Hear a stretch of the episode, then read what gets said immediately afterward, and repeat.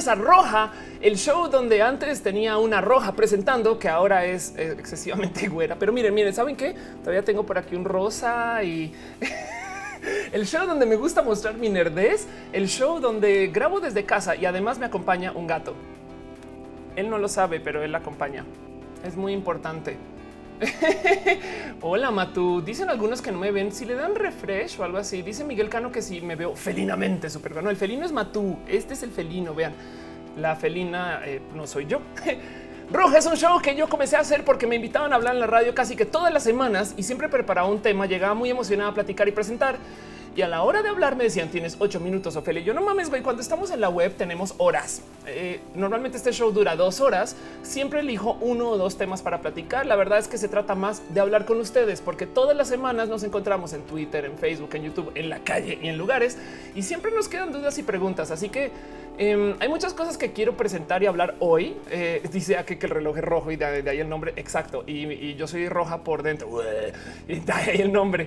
Em, pero hay muchas cosas de las que quiero platicar hoy. Pero antes quisiera darle un abracito especial a toda la gente que se está dando eh, pasada, porque este show se transmite en dos lugares diferentes. Hace nada está explicando a alguien esto y le explotó la que se qué, cómo haces para transmitir yo magia, magia y así transmito en dos lugares diferentes. Está en aquí está, está en YouTube.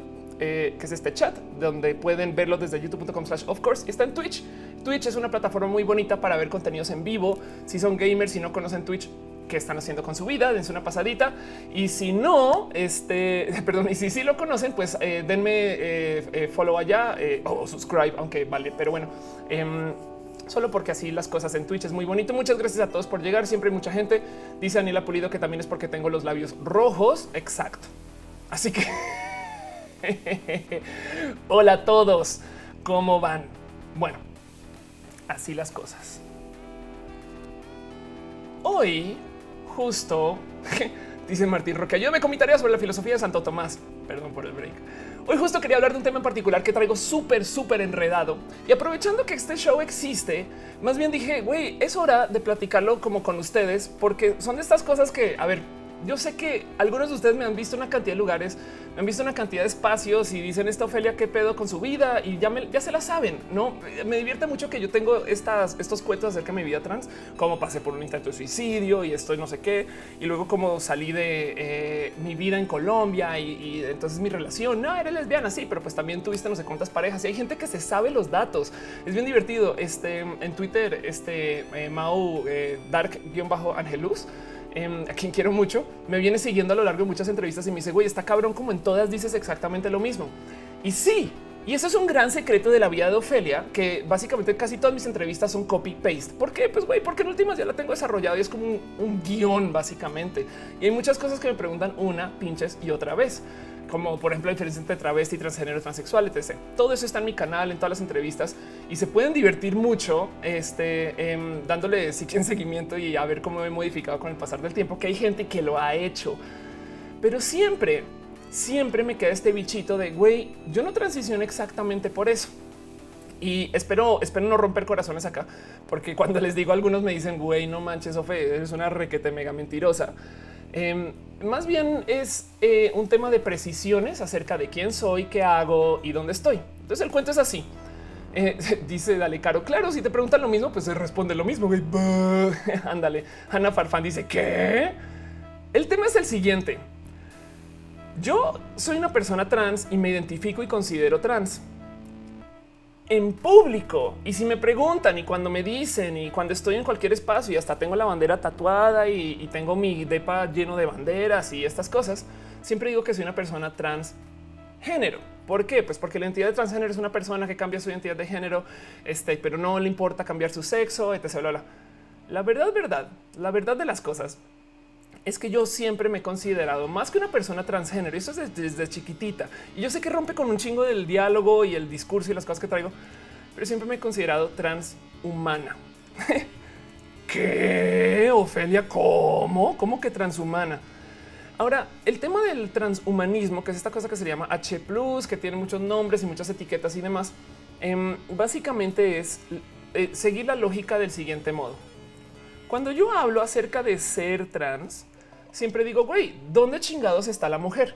No es, piensen en eso. Es porque, porque yo puedo ser mujer por decisión cuando se supone que uno nace para ser mujer. No es este tema de lo determinístico que puede ser lo que dicen tus genes.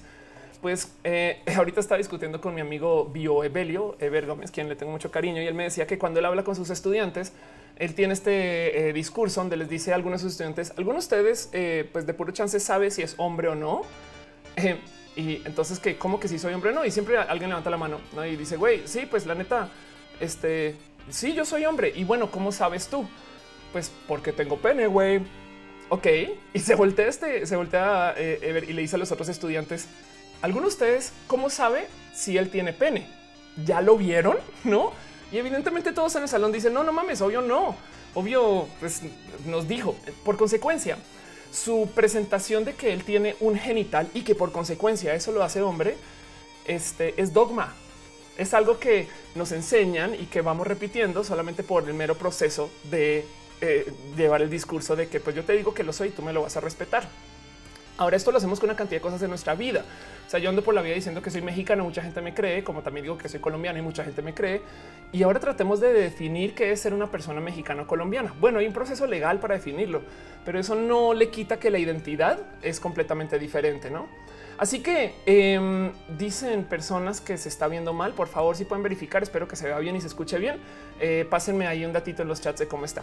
Pero bueno, volviendo al tema de Ever, él luego le pregunta, bueno, y además Em, ¿Por qué tener pene te hace hombre? No, eh, bueno, eso fue una pequeña diferencia sobre cuando él me contó el cuento, porque lo que le dice él es bueno, si alguien te dijera a ti que no eres hombre, tú, lo estarías en una posición de defensa. No es de claro que sí, güey. A mí me criaron así, yo vivo así eh, y lo defiendes. Y él le dice: Ya viste tus genes eh, o ya te hiciste una prueba genética para saber si tienes carga XX o XY o algo diferente, o eso también lo asumes por tu expresión fenotípica y por cómo tu cuerpo pues, básicamente se desarrolla, ¿no? Em, motivo por el cual él se voltea y dice, pues sí, la neta sí. Entonces hasta él tiene esta dogma de yo tengo estos genes de esta forma y de este modo, que supone que es la definición de eh, quién es hombre y quién es mujer, no que tan tan la definición se supone que es que hay camiones que van por la ciudad. Si tiene penes niños, si tiene vulvas, ni no, güey. Eh, porque nunca tú no ruedas por la vida diciéndole a la gente, ah, bueno, disculpa, es que para poder referirme a ti como mujer, este, pues bueno, necesito saber qué genitales tienes, me los muestras, por favor. No, tú no haces eso. Entonces comienzas a rascarle, bueno, si no están los genitales, ¿dónde está la mujer? Pues bueno, es porque tienes senos y un cuerpo figura, no sé qué. No, la verdad es que no, porque hay una cantidad de mujeres que no los tienen. Es porque eres alta chaparra, no, es porque tienes una voz tal, no, es porque tienes una combinación de estas. No, muchas mujeres rompen con esas combinaciones también. Entiéndase, si nos vamos por el tema de es porque tienen vulva, no? Este, pues no sé, mi mamá pasó por eh, una cirugía de eh, un tema de estos de, extracción de matriz, extracción, em, donde, donde entonces técnicamente ya no es mujer, ¿no? ¿Qué pedo con eso? Y, luego hay gente que ni siquiera se forma para genitales A y genitales B. Muchas gracias que dicen que se ve y se escucha perfecto. La persona que no ve y escucha bien, les recomiendo darle refresh. Pero bueno, em, si no están los genitales, si no está en la figura, si no está la forma, si no está en la voz, tampoco está en lo que el doctor te dice, ¿eh? porque el doctor capaz y nace y puede que tenga, ve que tenga, tienes un falo y sobre eso dice, ¿sabes qué? Entonces sí va a ser un hombre. Pues no, véanme. Em, eso vuelve muy complejo el rubro de saber que es una mujer. Puedes comenzar a quitar puntitas. Y de paso también es muy complejo saber que es un hombre, ¿no? Solo que en este caso me agarro de mi tema. Ahora, siempre me detengo ahí cuando voy a entrevistas y cuando platico de, de qué es ser una persona trans y no sé qué es después, güey, tú decides, es una construcción social y pues tú te haces lo que quieras. El tema, el tema es que puedes seguir aplicando esa lógica y destrozar lo que es el ser humano. Y eso es sumamente complejo, sobre todo hablando de fines filosóficos de güey, qué somos y la otra edad. No, yo sé que tú eres otra cosa diferente a mí porque yo te reconozco, porque mi cerebro me dice que tú eres una entidad diferente. Pero cuando me veo en el espejo, pues tengo esta, no este literal estadio del espejo que llaman, eh, donde, donde veo yo una persona que eh, comparte rasgos similares con lo que yo reconozco que deberían de pertenecerme. Entonces entiendo que soy yo y por consecuencia em, tengo como modos diferentes de acercarme de quién es quién y en que hay otra edad me puedo sentir observada, en que me siento observada, tengo que actuar de modos diferentes y vamos con una construcción social de cómo interactuamos entre nosotros. Pero luego le tienes que añadir que tratamos de identificar a la otra persona porque no tenemos tiempo de sentarnos a investigar a detalle y a cabalidad y, y este, a fondo qué tipo de persona es esa otra persona. Evidentemente, de nuevo, no hacemos la pregunta de los genitales, pero tampoco hacemos la pregunta este, de su construcción genética, tampoco hacemos la pregunta de este, su estructura ósea y demás. Entonces, em, cuando tú cuando tú trabajas este rubro de el que es ser humano y que no, puedes con mucha facilidad destruir la, eh, la construcción social del ser humano tan fácil como destruyes el género. Y esto es algo súper complejo porque les voy a dar un ejemplo. vamos a ver, vamos a buscar este personaje, Oscar Pistorius. Oscar Pistorius, yo sé que se acabó siendo un loquito eh, con una cantidad de problemas eh, de, índole social, pero pues Oscar, Oscar Pistorius fue básicamente el hombre más rápido del mundo. Y la verdad es que hay mucha gente como él. Entonces Oscar Pistorius es un corredor. Ahora Oscar no tiene piernas. Oscar es una persona que para poder correr rápido, evidentemente eh, no fue por diseño, pero para poder correr más rápido que cualquier ser humano, se topó con que se pudo quitar las piernas y reemplazarlas con algo más. Ahora, bajo esta lógica, el coche es un reemplazo de las piernas también. Pero en este caso es un cuerpo que es mejor porque no es cuerpo. Imagínense que una persona que quiera tener brazos con más capacidad, este torso con más capacidad, piernas con más capacidad, lentamente se vaya reemplazando. Así que eh, esto, esto, le esto rompe un poco con el ok. Entonces el mejor humano es porque tiene piezas que no son humanas. Y la pregunta es: ¿deja de ser humano? Ahora dejemos guardado eso en un cajón al lado. También está esta, este, em, eh, esta propuesta filosófica que te hace la pregunta de si tú tienes un coche, no? Imagínate que tú compras este por acá tengo uno. Tú tienes un eh, Mastreta Car. Este lo guardo porque es de me recuerda mucho a las cosas que hace mi amigo Dani Mastreta. Bueno, esto es de su familia, pero bueno, tú tienes un Mastreta Car, lo tienes guardado en tu garage, pero por algún motivo se rompe y se daña. Lo chocaste, güey. Entonces cambiaste todas las piezas que chocaste. Al cabo de tanto tiempo resulta que se dañaron otras, entonces cambias esas otras. Luego, con el mero uso del coche, comienzas también a cambiar piezas de desgaste. Y al pasar del tiempo, dice Martín Roque que es una referencia a Metal Gear Rising. Puede ser, pero al pasar del tiempo em, ya reemplazaste todas las piezas del coche por básicamente todo el coche. Y la pregunta es, ¿es el mismo coche o no? Y es una duda filosófica de cómo construimos algo a base de no más sus piecitas y cómo mentalmente hacemos el salto de va. Si, más o menos tiene todo esto por literal, perdón la palabra fe, lo unimos y decimos, pues sí, sí sigue siendo el mismo coche, aunque hayamos reemplazado absolutamente todo. Ahora, ¿qué pasa si, nos, si pensamos que por primero que todo todos nuestros tejidos se reemplazan cada tanto tiempo, pero además eh, nosotros mismos nos estamos reemplazando todo lo que viene a ser nuestro cuerpo y nuestra expresión de cuerpo? Hay gente que de plano ya no tiene dientes, sino que se lo reemplaza. Em, hay gente que eh, no tiene tan, tales huesos y se lo reemplaza. Imagínense con el pasar del tiempo una persona que sea tan reemplazada que además sea de ciertos modos hasta biomejorada. Me explico como que sí, pues te pusimos piernas nuevas que van a durar más. Te pusimos una pelvis que no se va a romper estas cosas, no? Dice Rey de Niña que es el barco de Teseo. Exacto. In before the Theseus ship. Total, total. Em, y, y en eso, entonces ahora tenemos el problema de considerar que es un ser humano que además podemos reemplazar por sus piezas, no? Em, ¿A qué dice que eh, hablemos de Neil Harbison que se puso un implante para escuchar el color? Ah, exacto. Bueno, ya, ya, voy con ese tipo de cosas y todos están hablando de barco de Teseo. Qué cool, qué chingón. Eh, Curico M dice que es un Ghost in the Shell reference. Puede ser, puede ser. Eh, Artlar dice que piensas de la tragedia. Ay, ya hablamos de todo eso. Ya aguanten vara con el tema de, los feminismos y eso, pero em, dice Pamosorio que las mega extensiones. Sí, a huevo, estoy usando extensiones muy bonitas, las quiero mucho. Em, pero, pero entonces justo el tema es que somos nosotros y nos podemos reemplazar como piezas. Ahora, eso es porque tenemos un tema donde eh, nosotros de cierto modo consideramos una norma de lo que es el ser humano. Parte de la construcción y de nuestra definición es el ser humano es una suma de todas estas piezas y todas estas cosas que en última se comienzan como a reunir en lo que nosotros construimos como una persona.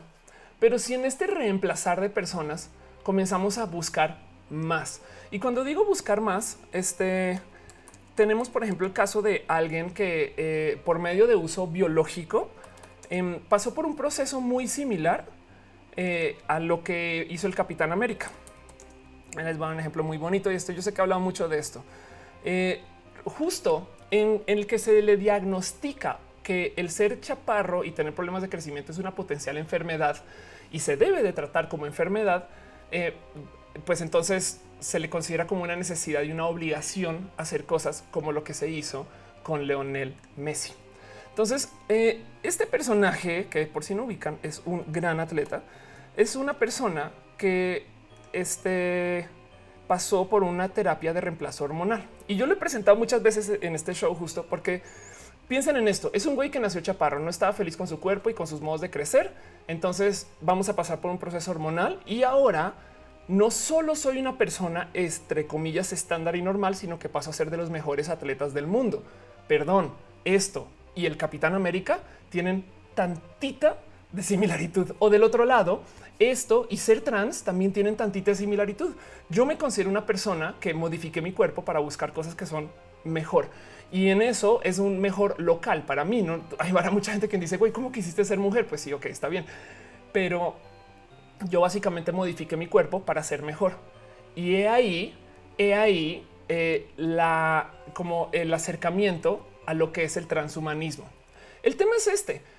Todo lo que nos enferma y nos reduce y nos quita se diagnostica y se considera enfermedades y hay medicina para volver a la supuesta norma. Pero las cosas que nos hacen mejores no se trabajan tanto. Entonces, si de repente encontramos que hay alguna eh, pastilla que nos puede hacer más inteligentes. La verdad es que esa ciencia se medio esconde un poquito. ¿Por qué? Pues motivos moralinos y motivos que tienen que ver con la filosofía de el quién debería de diseñar el ser humano. Porque si descubrimos nosotros que resulta que si tomas esta pastilla corres más rápido, lo que podría ser tomar hormonas para doparte eh, o tomar un proceso formal de doping para que aguantes más estas cosas, pues técnicamente es tú diseñar la especie. y en eso rompemos con una cantidad de cánones que se nos enseña desde hace miles de años acerca de cómo nosotros tenemos que mejorarnos, ¿no? Dice Pamo Osorio que si es como los adictos a las cirugías plásticas. De cierto modo, ¿eh? la gente que eh, trabaja las cirugías plásticas está buscando hacerse una mejor versión de cada quien. Todo lo estamos buscando. O sea, tomamos vino porque queremos sentirnos de un modo, tomamos café porque queremos sentirnos de un modo. Siempre intervenimos el cuerpo. Pero en el caso del transhumanismo es tomamos el diseño del humano y le añadimos mucho, pero mucho más. Entonces, a que por ejemplo nos da un ejemplo eh, de un personaje que se llama Neil Harbison, que eh, vamos a ver si lo encuentro rápido, que se puso un implante eh, para tratar de procesar esta cosa em, que, este, que se llama sinestesia. Entonces, ¿qué es la sinestesia? Es el tratar de interpretar en este caso, las cosas que tú ves a nivel como no tratar de interpretar el audio y verlo, no? Hay gente sin estética y esto es muy medido y muy claro que le puede asignar colores a los sonidos. Entonces, por lo general, acaban siendo músicos. ¿Por qué? Pues porque ellos, cuando tocan el piano, no están pensando en do, re, mi, fa, sol, así, sino que están pensando en azul con amarillo con naranja no? Y así van construyendo su melodía. Y resulta que hacen cosas que son congruentes, porque tanto como los colores tienen una forma de combinar, eh, ellos en lo que combinan su color también hacen música. Em, Elena Rivera ya dijo la palabra mágica que es Gataca. José Ardila Pavón dice que estoy más linda. La verdad es que estoy muy feliz y espero que eso contribuya a cómo me veo hoy. Pero es que tuve un fin de semana espectacular. Em, ahorita después vamos a hablar de eso. Ríen de Ninja dice también la edición entre quién puede acceder a esas mejoras y quién no, como Gataca. Bueno, ya hablamos de Gataca y ese tema. Neil Harbison, entonces, eh, la verdad es que el personaje es artista, pero, pero de cierto modo sí quiso trabajar un, pues bueno, si tenemos cómo conectarnos eh, eh, este, a este centro de procesamiento que, nos ayuda a ver color, pues él dice, ok, pues vamos a, vamos a ver cómo lo puedo interpretar según, según cómo suenan, ¿no? y lo trabaja por algo que está debajo de su piel. Ahora hablemos de Apple. Hace nada Apple anunció el Apple Watch, creo que es 3, el que tiene la barrita roja, o sea, el de hace dos días. Sea, aquí está Apple Watch 3. Apple Watch 3 eh, básicamente es el mismo pinche Apple Watch que tiene todo el mundo, pero ahora este reloj tiene eh, la CPU adentro, entre comillas, y tiene capacidad entera de ser un reloj por sí solo, con una SIM que tiene él solito la capacidad de conectarse al Internet. Y cuando lo anunciaron, yo por idiota, la verdad, pensé, güey, es que este reloj eh, va a ser el reemplazo del iPhone. No, yo así de wow, pinche Apple llegó al futuro. Wow, no manches, aquí está. Y justo, em, justo, eh, pues más bien salió a relucir lo fantasiosa que soy, porque lo que yo pensaba era, imagínense que tienen toda la CPU de todo lo que se hace con el reloj o, con la computación que nos hacemos, que ya la consideramos vital, como andar por la calle y responder mensajes, que es una forma de telepatía, este, o pedir cosas, em, o conseguir que gente haga cosas, o, mandarme, no sé, hacer videoconferencias, compartir, etc. No eh, tener todo eso en un reloj me sonó como el primer paso hacia algo a lo cual yo le tengo deseo, que es tener, imagínense tener el reloj implantado y ahora tú solo tienes una pantalla para consumir la información que está generando el reloj. De cierto modo es como tener una CPU extra para ti, solamente que lo traes en un implante. No es para nada diferente a tenerlo afuera y que en eso este, igual eh, puedas cargarlo como un, un aditamento para tu cerebro. Esto no pasó, pero así me lo imaginaba y no me sorprendería que para allá se envíe la industria, quizás en unos 10 años o algo así. La idea es de cierto modo poderse desconectar un poquito de que yo tengo un dispositivo que no es mío, porque qué tanto no es mío el celular si me lo pudiera implantar en el brazo. Yo sé que es incómodo operar con él acá, pero la neta, perdón, si pudiera implantarme el iPhone sería espectacular. Ok, eso este es, es un potencial camino de por dónde va todo este rubro del transhumanismo. Entonces, tenemos un chingo de cosas que se están haciendo con el tema de tecnología, porque estamos ya desarrollando piezas que no son biológicas que estamos aplicando para que nosotros nos conectemos y mejoremos y cambiemos nuestras piezas. Pero bueno, ahora hay una cantidad de tecnología que luego está tratando de hacer que estas piezas se conecten a nuestro cerebro, como si fuera ponerse una llavecita USB en el dedo y tener más conocimiento este dato, que además es bien pinche viejo, ¿eh? este, este dato, eh, esto a ver si encuentro una fecha. Es el 2014, es una mano em, que da retroalimentación sensorial, ¿no? Imagínense usted lo bonito que podría ser jugar un videojuego que cuando te disparen, pues sí sientas dolor, güey. No es, piensan en eso. Es, es que ahora eh, lo que se hace en la computadora se vuelve parte de ti, pero además piensa en la cantidad de cosas que se pueden hacer en la computadora que te puede retroalimentar a tu cuerpo. Esto es sumamente espectacular. Alejandro Nava dice que hablemos de los vientres de alquiler. Claro, bueno, ahorita, ahorita voy para allá. Em, entonces comenzamos a tener este tema de wow. Entonces estamos diseñando, piezas que son de índole mecánica que se pueden conectar nosotros. No pinches mames. De cierto modo, igual con nuestros deditos ya nos estamos conectando una cantidad de piezas por medio de obturar como los controladores. Me explico, la interfaz es tonta, pero tú de cierto modo te vuelves parte del coche si lo quieres considerar así. Eres un organismo nuevo. Em, entonces, eh, esto dice M. Eh, Higsenberg, es como leer las pestañas hacerte spoiler mental. Puede ser. André Quiroga sería no sería espectacular implantarse un iPhone porque habría que reemplazarlo cada año menos. Sí, la verdad es que sí. Pero imagínate tener eh, una prótesis mental real que podrías llevar contigo siempre. Y la pregunta aquí no es si te lo puedes implantar o no y si es iPhone o no. La pregunta es si es un implante, ¿eres tú o es el implante? va a sonar muy tonto, pero cuando yo comencé a hacer mi transición, por mucho tiempo llevé explantes de senos. Esos básicamente son este, formas eh, este, como en silicón similar eh, que son, tienen forma de senos y los usas entre tú y el bra. Es básicamente tienes, sabes, tu desarrollo plug y son unos cenitos que te pones y ahí vas con tu bra. Cuando yo fui con mi cirujano plástico, yo le dije, güey, quiero esto mismo adentro. Esa fue la decisión de mi talla. Es como esto ya lo decidí, ya lo llevo usando tiempo. Entonces solo quiero que los implantes estén debajo de mi piel ahora que están debajo de mi piel, la cantidad de gente que lo vive, incluido yo, que lo vive como, ah, es que ahora son tus boobs, Ofelia, güey. Pues es absurdo, ¿no? La diferencia es que están debajo de la piel y no encima. No piensen en eso. Es como eh, que tú seas de parte de la cama porque estás abajo de las cobijas y ya no porque estás arriba. Eso, este, eh, entonces em, comienza como a añadirnos una cantidad inmensa de campos de trabajo y de, y de cosas que podemos proponer. Y de nuevo, eso es lo que le llama el transhumanismo. Entonces mi gran confesión con ustedes es que más que ser una persona transgénero, yo siempre me considero una persona transhumana. Yo siempre he querido modificar mi cuerpo a mi diseño y a mi forma. Y eso, eso es lo que lleva el que yo, pues güey, si yo quiero ser una vieja, voy a ser una vieja. Pero además si quiero ser una vieja que tiene cola de gato, como le están diciendo en el chat, a huevo la voy a tener. De existir la tecnología la tendría ya pero hay modos en los que tú puedes como de cierto modo conectarte con y trabajar, sabes, tecnologías para que puedas simular y para que puedas más o menos vivir el tener una colega de estas cosas. Entonces, El transhumanismo, de cierto modo, para mí es esta expresión de yo declaro hegemonía sobre mi cuerpo, yo te controlo cuerpo y yo te digo qué hacer. Entiendo que hay límites porque también hay tanta tecnología que podemos trabajar. Lo que pasa es que yo les estoy mostrando a ustedes una esquinitititita muy chiquita de lo que puede ser esa modificación, porque arranqué con piezas mecánicas, piernas de metal, brazos de metal. ¿Qué pasa cuando tú comienzas a, por ejemplo, modificar, que es algo que están diciendo en el chat, todo tu sistema genético para que refleje eh, algo que tú desees, ¿no?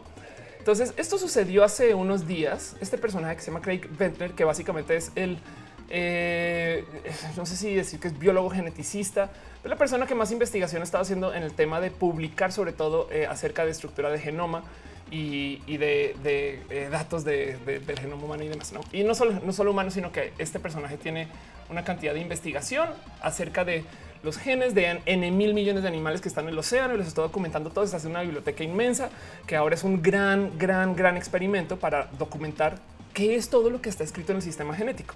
Entiéndase, el trabajo de estas personas, y esto es lo que yo hablaba con mi amigo Bio Evelio, que por favor denle follow, él es fuente de una cantidad de cosas ridículas de todo lo que yo presento acá.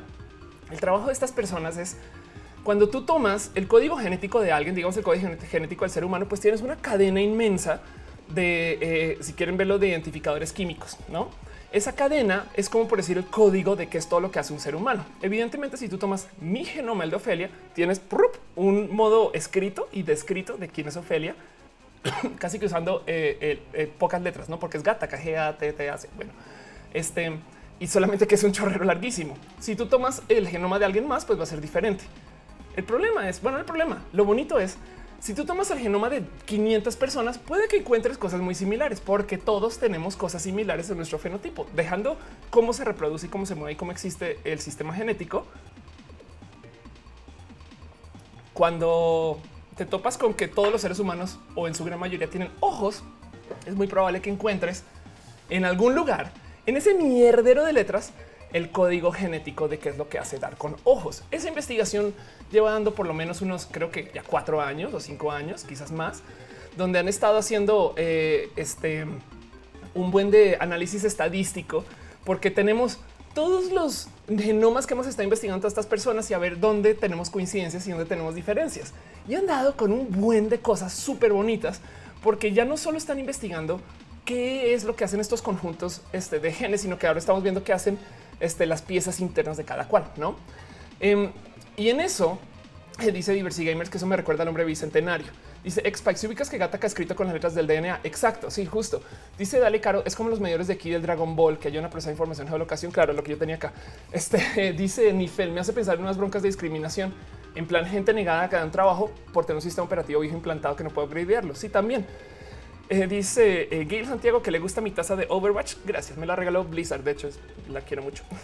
Pero bueno, el caso es em, lo que se ha estado haciendo es, es más, vamos a, a Human Genome. Vamos a ver si encuentro uno así, algo bien rapidito para poder mostrar más o menos cómo se ve este desmadre. Es que es tanta, tanta, tanta información. Eh, así es, agarro una cosa completamente al azar para, para, más o menos poderles explicar qué es lo que está pasando. Entonces tienes acá una entre comillas secuencia y cada colorcito este lo se representa con una letra. imagínense poder expresar todo un ser humano en un código que ya tenemos secuenciado, no? Lo que se inventó Ventner básicamente fue este proceso para secuenciar sumamente rápido y encontrar todo el genoma de un ser humano. Ahora hay muchas personas y ya encontró con un buen de cosas que son, eh, digamos, recurrencias estadísticas. La más cabrona, porque han encontrado un chingo de cosas. La más cabrona es que Ventner ya logra, ya logra decir que ha encontrado, entre comillas, similaritudes entre varios genes y tu apariencia. ¿Me explico? Como que eh, ya de cierto modo, porque eso quiere decir que si tú tienes el código genético de algo, puedes predecir cómo se va a desarrollar. También lo puedes hacer al revés. No solo tomas el humano y sacas el código, sino tomas el código y sacas el humano. Entonces Bentley lo que está diciendo es, güey, creo que encontré, y esto es un, esto es una, así es una cosa súper grande. Creo que encontré dónde en el código genético se expresa la apariencia de ti. Eso quiere decir que si nos comenzamos a asomar en estos genes, porque son tantos y nadie ha podido verlos todos, y eso es el, trabajo de muchos geneticistas de ahora, Si nos comenzamos a asomar detallito por detallito, capaz encontramos dónde en este código fuente está eh, el cómo tener dedos de tal forma, tal altura, cabello de tal color, ojos de tal color, aspecto y forma. Y es que esto no solo es un desmadre en que tenemos toda esta información genética, dice Martín Roca que es como los passwords de Castlevania. Exacto, así y los de Megaman también. No solo tienes esto, eh, que es tener el ser humano hecho código y que eh, de cierto modo puedas interpretar, sino es que también tenemos una tecnología que eh, se llama CRISPR. CRISPR es una cosa súper, súper bonita porque es un sistema bacterial modificado para que eh, tú puedas darle una carga genética de diseño y luego esta vaya al sistema genético de un organismo y lo modifique. ¿Ok? Ok, voy a repetir eso. CRISPR es una tecnología que permite que tú modifiques un sistema genético. Ok, y es un editor de genoma, lo cual quiere decir, ahí les va, que tenemos seres humanos ya medidos y decodificados en un sistema genómico inmenso, escritos con letras Gattaca, este y que de cierto modo ya comenzamos a asomarnos y ya encontramos coincidencias en ah, ok, todos los altos tienen estos genes, todos los este, güeros tienen estos genes, pero además tenemos cómo modificarlos. Y ya ven por dónde va esto, porque ahora podemos diseñar gente. Y dejando eso de lado no solo tenemos este, estos códigos genéticos que dicen acerca de apariencia, aquí es donde se pone súper escabroso el tema. Hay una cantidad de cosas que están atadas a lo que potencialmente puede ser de un gen que no necesariamente se otorgue en una presencia fenotípica. O sea, que no es algo que tenga que ver con tu apariencia, sino con cómo eres. No es que todos en mi familia somos nerviosos. Bueno, a lo mejor tienes algo que se desarrolla en tu cerebro que de cierto modo hace que tú generes un químico un tantito más, que de cierto modo hace que tú seas una persona muy nerviosa. Ah, ¿Qué tal esa locura? Imagínense que ustedes puedan de cierto modo encontrar un sistema genético que puedes modificar, que te dé a ti chance de trabajar eh, este tipo de formas que a lo mejor te haga una persona menos violenta o más violenta o eh, más atleta o menos atleta, más echado para adelante o menos echado para adelante. Es una, cosa espectacular. Dice Pamela Osorio, es como un lenguaje de programación del ADN justo. Em, dice Cuacarraquear es el suero del super soldado. Eres un nerd, Cuacarraquear. dice Rey de Ninja. No es eso Eugenics justo. Y dicen es como Gataka tal cual. Y lo que pasa es que en Gataka tienen eh, este tema donde de vez en cuando algunos seres humanos nacen sin la modificación, otros con y, hay un drama social alrededor. Gataka, yo creo que valdría la pena revisitar sabiendo que estas tecnologías ya existen. Me encantaría ver un reboot em, que funcione. Ahora, dice Ariel Rosas, eso podrá hacerse en etapas no embrionarias. Justo estaba hablando con, con Ever, eh, con el bio Evelio ah, de esto ahorita y él me decía, sí, claro que sí. El tema es que em, hay muy poquita investigación en este caso. Porque, o sea, entiéndase, para rematar, ya tenemos al humano decodificado. del mierdero de código que sale, que es tan amplio y tan difícil de interpretar, ya encontramos algunas cosas que nos pueden interesar mucho, como un chingo de enfermedades. Este código genético te puede dar Alzheimer. Fin y ojo que eso puede llevar a un chingo de discriminación, porque como si fuera Minority Report, donde de repente eres culpable de un crimen que no has cometido, es posible que una aseguradora no te asegure contra un tratamiento médico porque ya tienes una condición preexistente en tus genes, lo cual quiere decir que tienes un potencial de desarrollar Alzheimer, pero capaz y nunca llega y aún así no te van a asegurar por eso y has sido discriminado. Entonces, em, hay mucho trabajo que hacer en este rubro de cómo vamos a decidir qué genes capaz y sí, qué genes capaz y no. Entonces, aparte de tener código ya escrito y de tener a los seres humanos entender cómo básicamente cómo se componen desde este código, porque además, si tú tienes el código escrito, puedes simular cómo va a crecer este, la molécula y cómo se va a desarrollar este, el organismo, no? Porque también sabemos exactamente cómo funcionan todas estas partículas y computadoras lo suficientemente poderosas como para hacer todo esto a nivel simulación.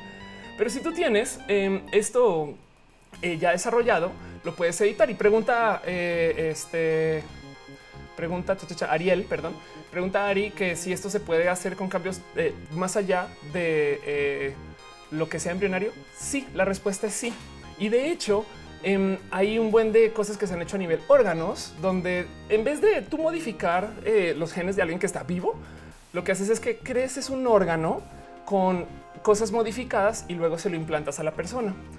Por ejemplo, vamos a hablar un poquito de ciencia trans con este tipo de tecnología, em, donde de paso esta investigación eh, tengo entendido que la apoyó una persona mexicana. Esto también ya tiene tiempo, pero, pero igual lo presento. De hecho, esto también es del, del 2014. Sé que una persona mexicana estuvo enredada con esto. Si alguien quiere buscar chingón, no sé bien quién es, pero mm, alguien creó eh, vaginas en un laboratorio. Me imagino cómo justificas eso contra tu, no sé, director de investigación. Doc, es que sabes que viejo voy a hacer vaginas. Si eres mujer, dices no es que soy lesbiana y pues quiero estudiar. No sé, güey. Este eh, justo, justo el tema es alguien de plano creó vaginas en un laboratorio y se las implantó a una cantidad de mujeres, como 10. Una cantidad es como 10. Em, entonces, esto es un avance biotecnológico muy cabrón. Pero entiendan ustedes que eh, una cirugía de, reasignación sexual, este, pues que justo lo que no es, esa es, surgery. Una cirugía de reasignación sexual básicamente es eh, este tipo de procedimiento. Ofelia, estás mostrando genitales en el show. Sí, estoy mostrando genitales en el show. Em, no se ven ni madres, pero lo que estás haciendo tú es no es broma, cortas un falo eh, y diseñas una neovagina con todo el tejido que tienes ahí. Hace nada una chica trans de hecho desarrolló una mejora a este tipo de proceso donde ella comenzó a crecer tejido de ella para algunos procesos donde podría tener un poquito más de sensibilidad si agarras por ejemplo un tejido en particular de una zona que ya es sensible y así cuando te desarrollan y te diseñan tu nueva vagina este, usan eh, tejido que es un tantito em, más, o sea, primero que todo que no lo vas a rechazar porque es tuyo, pero que además que está es un tantito más cerca a lo que tendrías una vagina entre comillas, este cisgenerista. Entonces, tienes una nueva vagina que es diseñada y está hecha a base de, este tejido. Pues, ¿qué pasa si pudieras sacar células tuyas de alguna esquina em, y de cierto modo, no es broma, crear una vagina? Este, y, con eso luego tener una vaginoplastía, sino transferencia, quizás sería esto. Esto es de no pinches mames. Dice, eh, dice Davo que será la doctora Raya que creó Uretras. Puede ser, ¿eh? Dice Rey de, eh, Ninja, eh, si encuentran que ser LGBT es un defecto genético y deciden borrarlo, es posible, claro, claro que sí, eso puede, eso es un riesgo inmenso.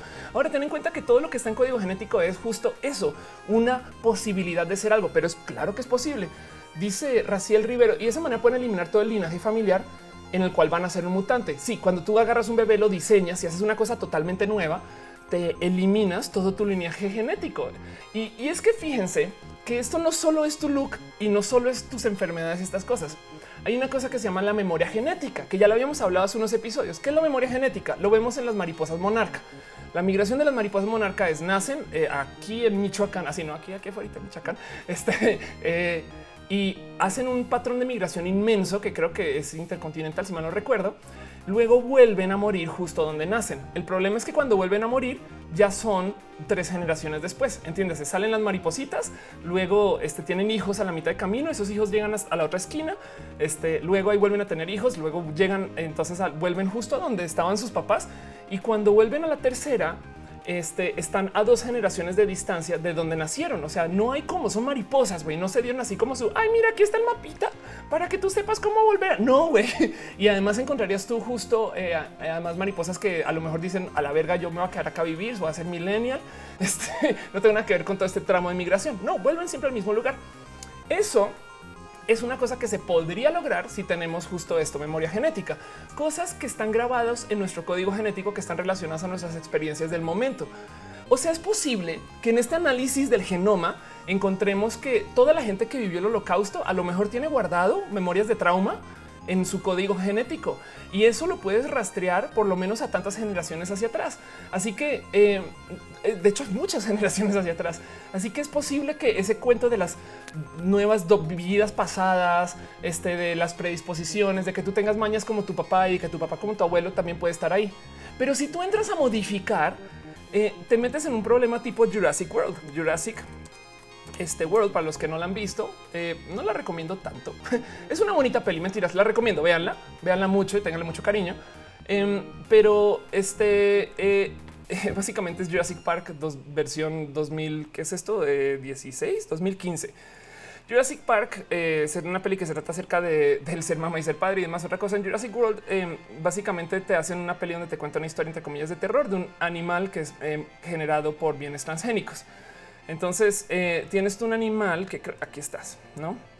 Eh, que es como un dinosaurio, pero tiene una cantidad de características que son literal diseñadas así como yo les estoy explicando que funciona CRISPR y que funciona Cas9 y que funciona el, el genoma de estas cosas y hasta lo discuten en la peli y les pasa algo muy tonto, porque pues tampoco se trata que es una peli súper requete megalista, donde el dueño del parque les dice, güey, ¿por qué chingados diseñaste al animal violento? Y el, y el creador de la bestia le dice, güey, es que no me puedes pedir, güey, güey, güey, no le dice, mira, no me puedes pedir que diseñe un animal que tenga rasgos externos violentos y que no tenga un instinto violento. ¿Me explico? Claro que si desarrolló este tener uñas súper agresivas es porque es un animal que es violento.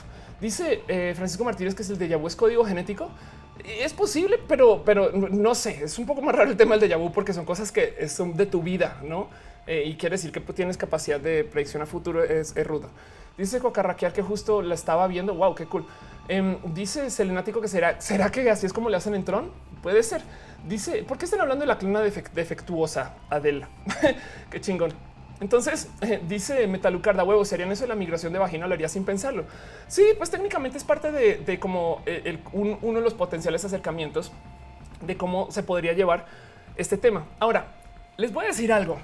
El problema de nuevo aquí es no solo estamos jugando con cómo nos vemos, y qué potencialmente recordamos y nuestro instinto, sino que como dijeron muy bien en el chat, estás jugando con borrar lineaje, ¿no? Si de repente tienes una familia que, eh, no sé, viene de hay motivos indígenas en la Ciudad de México, que me parece súper chingón, que todos sus hijos son ojiazul güeros porque tienen algo metido en su cabeza que les dice que eso es deseable, este, que sabemos que claramente puede pasar, cambias, cambias la especie. Y nos metemos un problema tipo Bioshock. Y yo sé que a que le va a gustar esto, pero el tema es para los que no ubican, Bioshock es un juegazo del cual he hablado en un chingo de lugares. ¿Dónde dejé esto? Aquí estás. Donde deja, donde, donde he hablado en una cantidad de lugares donde eh, básicamente tratas con esta eh, eh, cultura y comunidad y vida en art deco. Digo, es como de la época de y básicamente es un videojuego que trata con esto de mejorarnos como personas, como están diciendo eugenics.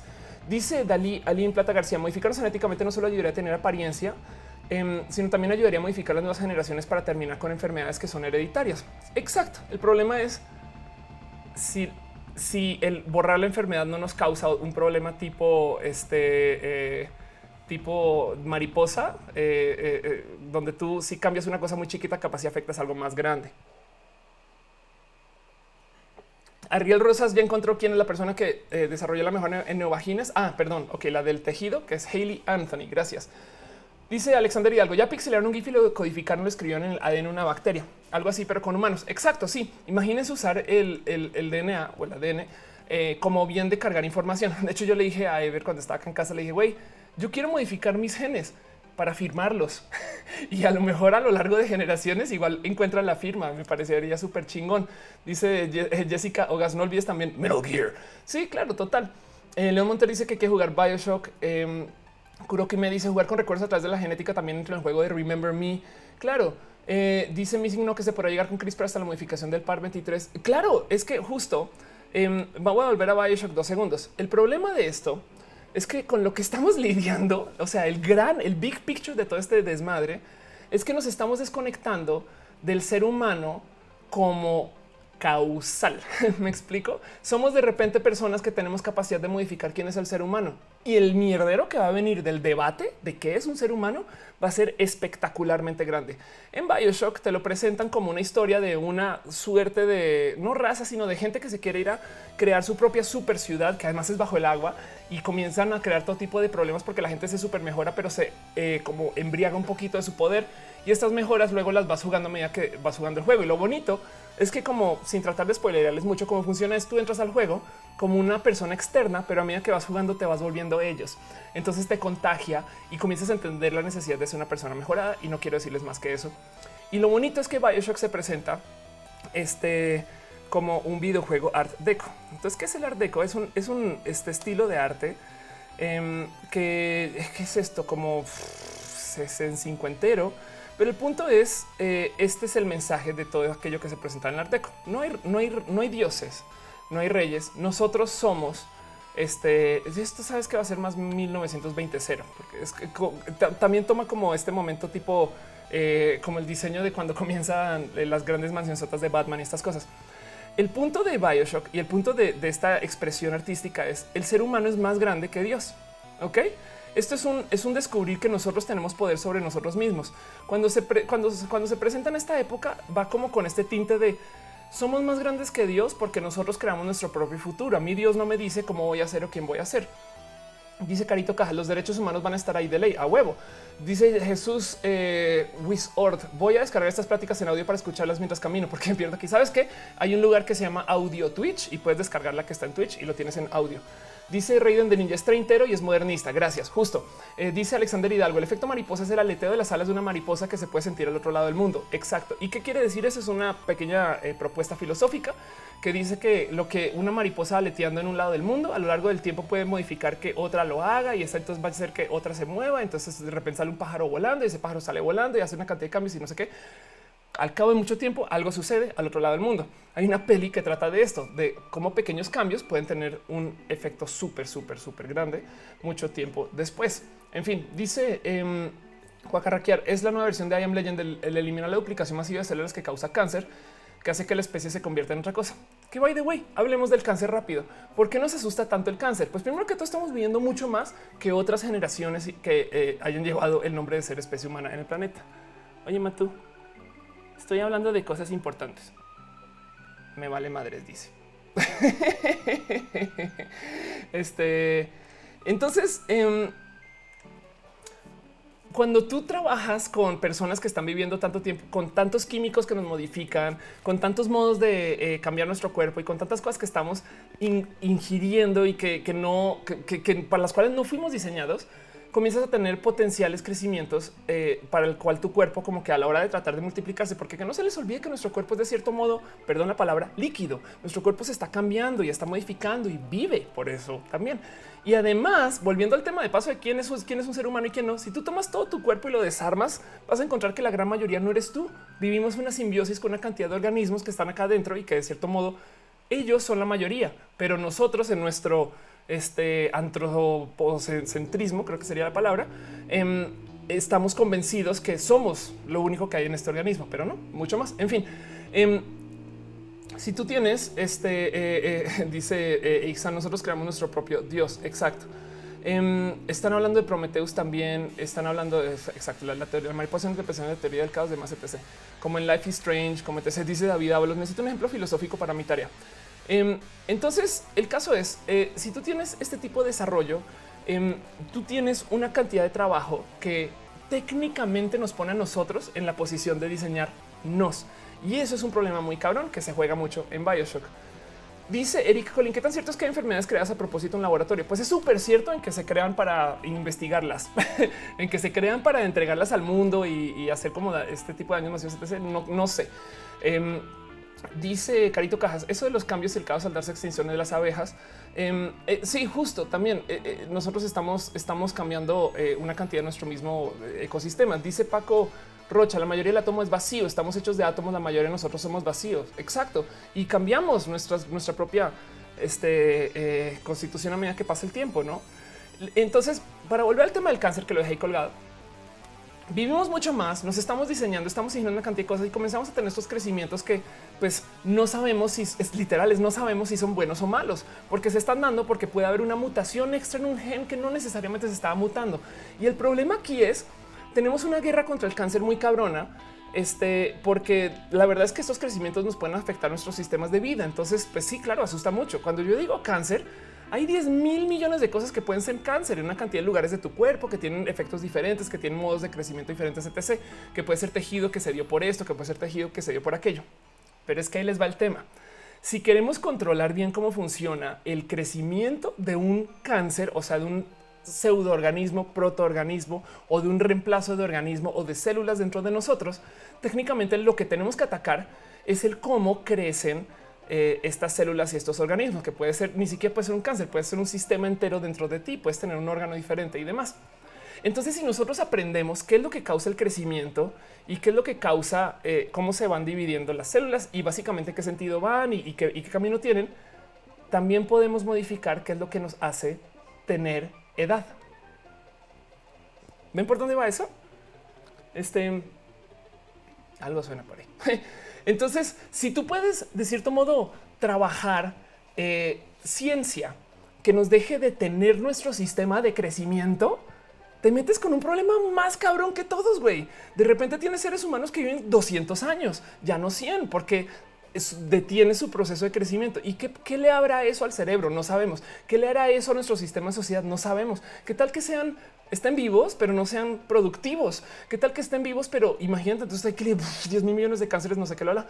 Eh, eh, puede ser un problema tan, tan, tan, tan pinches complejo que es, es sumamente difícil de saber si vale la pena solucionarlo o no.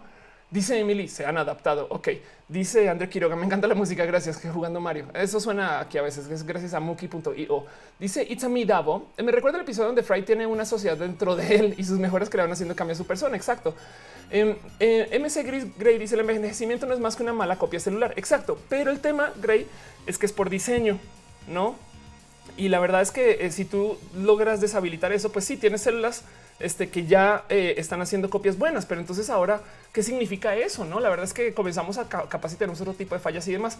Entonces, para rematar dentro de todo este mierda del transhumanismo, no solo tenemos la capacidad de cambiar todo nuestro cuerpo y ahora tener que discutir si, si cambiamos todo nuestro cuerpo, seguimos siendo nosotros, sino que también tenemos la capacidad de añadirle piezas a nuestro cuerpo y de cierto modo discutir si seguimos siendo nosotros. Porque, hey, una persona con un celular con Google es una persona hiper inteligente, pero la pregunta es si es una mejor persona o peor, o si ya no es una persona o un ser humano porque tiene un celular en la mano que tiene Google, no tiene más para su cerebro. Sí, claro, tiene el acceso al Internet. Dejando eso de lado, también tenemos capacidad de modificar nuestros genes, ya están mapeados y ya estamos buscando similaritudes entre nosotros, pero también eh, tenemos capacidad de quitarnos eh, la edad, no? Y eso es por ahora lo único que hay es este proceso de volvernos viejos. La verdad es que no tenemos esa capacidad per se. Es simplemente que la ciencia que se está desarrollando para trabajar todo esto que tenga que ver con lo cancerígeno, cancerinógeno eh, nos va a llevar por allá. Y eso va a ser un mierdero. Dice Dalía Lin Plata García, estamos evolucionando genéticamente. Qué bueno, qué bueno. Este, eh, qué bueno que lo veas así, porque habrá, por ejemplo, quien dice no, nuestro Dios nos creó así perfectos, no tenemos por qué meternos a cambiar eso que nos hicieron. Y la verdad es que es un argumento un poco hipócrita porque la gente que te dice que nuestro Dios nos creó perfectos se pone ropa. O sea, ellos también se modifican su cuerpo y toman vino este, y, toman café. Entonces ahora les voy a mostrar una cosa más dentro de este tema del transhumanismo que ojalá les impresione tanto como impresionó a mí cuando me lo contaron. No solo estamos haciendo, por ejemplo, piezas este, que nos pueden volver mejores, como implantarse tu celular y estas cosas que no son piezas mecánicas, sino que también estamos tomando piezas de animales.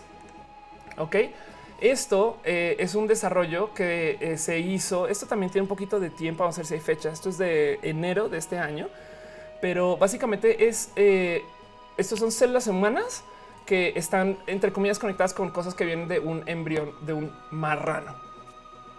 ¿Por qué?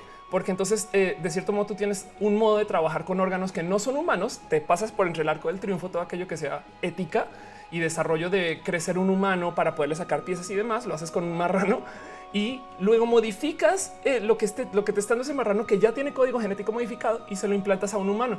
Entonces hay corazones que tienen este válvulas que vienen de desarrollo que se hizo dentro de un cerdo. Y ahora la pregunta es si tú comienzas, vamos a hacer una misma presentación de todo lo que pasó con lo mecánico, ¿no? Si tú reemplazas todo tu cuerpo por piezas mecánicas como tus dientes y tus uñas y tus brazos y no sé qué lo y son tan buenas que se ven igual. Si la reemplazas con piezas que vienen de animales, dejamos de ser humanos, ¿no? Eso, eso es wow. ¿Qué es un humano? No de dónde vienen las piezas, por qué? Y ahí también nos comenzamos a preguntar. Bueno, de cierto modo, todo nuestro código genético comparte una altísima eh, similaritud con el código genético de los chimpancés, bueno, de los animales este, simios. Em, eh, es, es, es un real tema el saber hasta dónde comenzamos a ser y dónde comenzamos a dejar de ser humanos y la búsqueda de la mejora se ha hecho muy poquito. Entonces ahora que tenemos todas esas herramientas, vamos a comenzar a ver cómo mucha gente se va a comenzar a pasar por entre el arco del triunfo, el proceso de qué nos hace mejores o peores. Ténganlo por seguro que así como Leonel Messi es una persona que pasó por un tratamiento hormonal y salió para ser uno de los mejores atletas del mundo, o sea, de nuevo, como el super soldier, eh, solo que para el soccer, Em, más gente querrá hacer cosas así. Vamos a poder modificar bebés. Sí, y alguien lo va a hacer. Eso es el tema. O alguien va a encontrar quizás cómo modificar una cosa para que a lo mejor sea asegurable. No resulta que mi familia todos vienen de Alzheimer y lo va a querer quitar. Güey, eso ahora se justifica. Em, perdón, perdón, me están diciendo que marrano es la palabra en México. Este cerdo, quizás. Este dice Rey de Ninja que eh, de los cerdos somos primos genéticos. Gracias. Eh, dice Arturo T hace todo lo que un puerco araña. Exacto. Perdón la palabra. ya llegó la colombiana, güey. Este dice Nifel, mi pesimismo es que yo creo que van a salir más broncas para separarnos. Sí, la verdad es que sí. Em, dice este Natalia Nivia, pues es lo mismo que la conocida transgénesis de las semillas. Gracias. Es que justo todo esto, todo esto, esta ciencia ya existe. Ya tenemos alimentos transgénicos hechos a base de diseño genético para que tengamos alimentos hechos para nosotros, a nuestra medida, a nuestra especie. O sea, todo esto se hace. Hay empresas detrás de todo esto y lo único que los detiene, no es broma, lo único que los detiene de hacer esto con células humanas es que nosotros nos lo prohibimos por cuates, güey. Sí, hay ilegalidades en algunos casos. Sí, hay otros casos donde simplemente no te dan el material biológico para trabajar. Pero la verdad es que toda esta ciencia ya está ahí. Dice Samire Pop que no sabe que me gusta Semo. Ay, Semo es como la quiero mucho. Se me inspiró mucho y demás. Y ahorita hablamos de eso. Emily dice es como el trasplante algún órgano. Igual podemos o podemos cambiar algunas piezas de nuestro cuerpo, pero falta que nuestros códigos lo acepten. Va. Dalí Lin Plata dice los estudios que se están haciendo actualmente es la biotecnología para hacer órganos e implementarlos en los humanos y no solo esperar a otros humanos para un trasplante. Bueno, para que entiendan por dónde, qué tan, qué tan loco puede ser esto, este em, hace nada se desarrolló eh, una tecnología, porque parte del problema del desarrollo eh, de manipulación genética es, güey, ¿cómo vas a poder experimentar con esto? Primero, sobrepasando el tema que a lo mejor te salen 10 bebés que neta, neta, neta no se pueden reproducir o que neta tienen problemas para, para crecer porque les desactivaste estos códigos genéticos y salieron con ojos así que brillan o cosas loquísimas. Eh, o no pueden ver o están ciegos, ¿no? ¿Cómo vas a lidiar con eso? Pero además, ¿cómo vas a lidiar también con el trauma para las madres? Ok, no hay broncas. De repente alguien se inventó, y esto no es broma, un útero externo. Y esto sí está muy cabrón. Esto es un útero externo que creció eh, un esto que es un carnerito sheep. Em, eh, y, y está muy cabrón porque primero que todo nos deja un chingo de preguntas. Si ya podemos crecer bebés por fuera de una mamá, bueno, vamos a hablar de feminismos, no? Este, pero encima de eso, si ya podemos crecer animales que no tienen una restricción de tamaño porque se están creciendo, podría ser en un espacio sumamente grande. Entonces no tienes un cuerpo que les está diciendo hasta aquí llegas, cabrón, y comienzas a no capaz si podemos hasta modificar el tamaño del animal o del humano y cómo sale. Este dice. Eh, este Pam Osorio que acaba de tener un déjà vu conmigo. Ándale, dice Arturo, eh, útero externo. Y este de Sandía dice llegue tarde, güey. Dice eh, a que eh, ya lo hacemos, no con un celular con datos a ver googlear soluciones de almacenaje y aprendizaje. Exacto. Em, dice Nifel, ¿en qué plan? En plan que solo la clase alta se va a poder modificar y eso hará más desigualdad social. Sí, y eso es un tema general de toda la tecnología. La tecnología te ayuda a hacer más tecnología, entonces por consecuencia quien tiene acceso a ella va en un tren de crecimiento mucho más disparado que la gente que no y eso va a tocar solucionarlo y es un problema actual. Entiéndase, si yo soy panadero, no hay, no hay cómo vaya yo poder crecer mi tienda de panes a la velocidad a la que crece Bimbo, porque Bimbo ya tiene todas estas herramientas y ahora qué pedo, no? En fin, este dice el perro, ¿por qué se le llama transhumanismo? Porque justo, a ver, trans viene de latín de atravesar. Entonces yo he hablado mucho de lo que es una persona transgénero y una persona transexual y una persona transvesti, porque se atraviesas el vestir que se te asigna al nacer. Pues ahora es atravesar en lo que es el ser humano.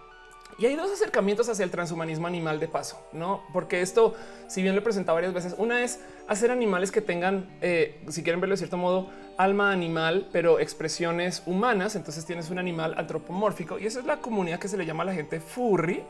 Este vamos, a mostrar cómo se ve alguien furry. Acá chinga, ya, ah, ya lo encontré. Este es, esto es lo que, lo que expresa, por ejemplo, la gente furry mm, es una comunidad grandísima donde hay una cantidad de gente y no es broma, van a convenciones, se presentan y viven así. Eh, y hay gente que justo, y este es un debate muy real, dicen esto no sé si sexual o identitario o para dónde va, ¿no? La gente furry eh, vive de modo de ser un animal antropomórfico y hay gente que se llama otherkin, que es al revés, este, mm, donde tú tienes a alguien que eh, esta puede ser yo creo que quizás la mejor imagen. Esto, esto es algo que de paso podría ser el mismo lenguaje de una persona transgénero. es yo me siento un animal, en este caso un dragón, y no es broma, por favor, traten de tomar a esta persona en serio. Yo sé que es una chiste y es muy fácil reírse de esto, pero así se veía la gente transgénero hace 10 o 15 o 20 años. Es de no mames, güey. Si tú naces y este y no de repente ya no te crees hombre, sino te crees mujer, eres mujer, no? Pues güey, fingir hasta fungir. Eh, si, tenés, si tuvieras la tecnología para ser un dragón, lo serías, no? Entonces la gente que vive como Other King, este y hay varias personas básicamente tienen como un asignado animal en su cabeza, tanto como yo o la gente trans anda por ahí diciendo, ah, es que yo de mi cabeza realmente siempre fui mujer, ¿no? Estas personas tienen, soy un asignado animal en mi cabeza y lo viven así. Con decirles que en eh, la gente Oderkin hay, por ejemplo, manadas de lobos. Entonces son seres humanos que van a su oficina, pero también son lobos. Tanto así como una persona puede ser drag y entonces en su cabeza es mujer, tanto como es hombre. Em, eso dice este... Eh, eh, ah, caray. Eh, alguien está preguntando que están muy cabrones los se me fue, que están muy cabrones los furry. La verdad es que sí. ¿eh? Em, dice Miguel Umbra, todavía no se termina la cantidad de posibilidades del cuerpo humano a base de cierto eh, entrenamiento, ¿no? Entonces ya quieren modificarse con parte animales. Claro, sí, además. Ahora te digo algo, tenemos una muy buena pista de eh, la capacidad del cuerpo humano, me explico. Y yo te digo desde ya que por más que entrenes no vas a poder desarrollar alas para volar, no vas a poder desarrollar piel para que brille en la oscuridad, no vas a poder desarrollar este, ojos de otro color. Me explico si hay cosas que eh, igual y eh, ya sabemos cómo obtener por parte de genética que hemos visto en, otras expresiones en otros animales otros organismos y que podríamos aplicarlas nosotros. Y de nuevo, eh, cosas que no necesariamente tengan que ver con personas que están creciendo, sino que igual y puedes modificar a personas que ya están vivas. Y eso, esa ciencia se pueden este, desarrollar. Em, en fin, entonces, eh, a ver, dice, eh, dice aficionados de ocasión. Hola, tía, saludos de ocasión a todos. Eh, dice Alerobe, nuevo valle inquietante. Exacto. Pregunta Arturo que si soy furry. No, la verdad es que justo yo me considero una persona trans humana. Eso es lo que yo venía a platicar ahorita. Es por más que lo doy vueltas, yo modifique mi cuerpo y lo seguiré modificando porque yo quiero tener control total sobre él. Y hay una cantidad de cosas que a lo mejor no van para nada con el diseño de la persona. Y eso eso es una decisión mía. O sea, aparte, yo sé que voy a envejecer y yo sé que voy a estar sujeta a alguna cantidad de cosas que mi cuerpo va a querer hacer, pero yo también quiero poder decir, güey, yo lo voy a cambiar para que sea como yo quiero que viva. Entonces, ahí les va. Por ejemplo, este eh, se topan. Eh, eh, esto también tiene un poco de tiempo. Vamos a seguir hablando un poquito de ciencia trans. Esto es del 2011 para que vean. Se topan con en qué momento en el desarrollo embrionario tienes tú el gen que determina si la esto, esto me gustaría darle un seguimiento un poquito, pero em, el gen que determina si te vas a desarrollar XX o XY. Entiéndase, tú podrías decidir si tu bebé es niño o niña, no? Y lo puedes cambiar. Entonces, eso ya existe. Em, luego, entonces, hay gente que podría literal estar creciendo órganos para implantárselos. Y bien, en este caso vamos a hablar acerca de una persona que no tiene pene. Podrías crecer uno artificial e implantártelo tanto como la vagina. Pero no sé si ubican que hay una persona que tiene dos penes.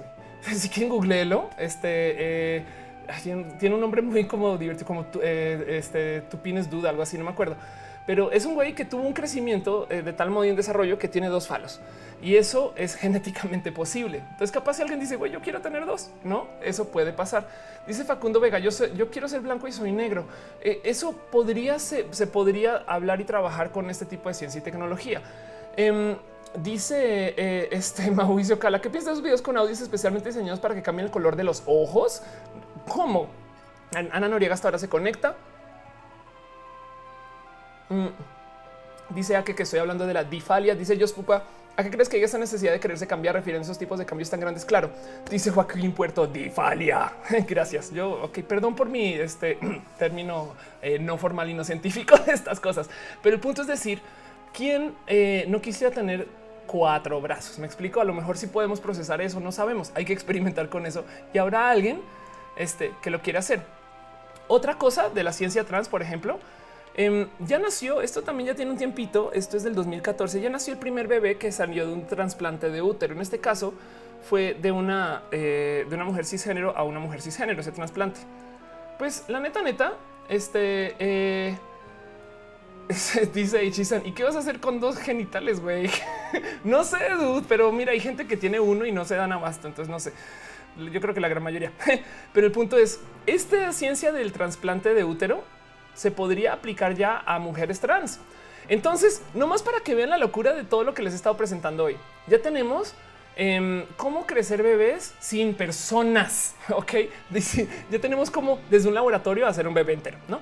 Dejando eso de lado, ya tenemos eh, cómo hacer que una mujer trans este, sea fértil.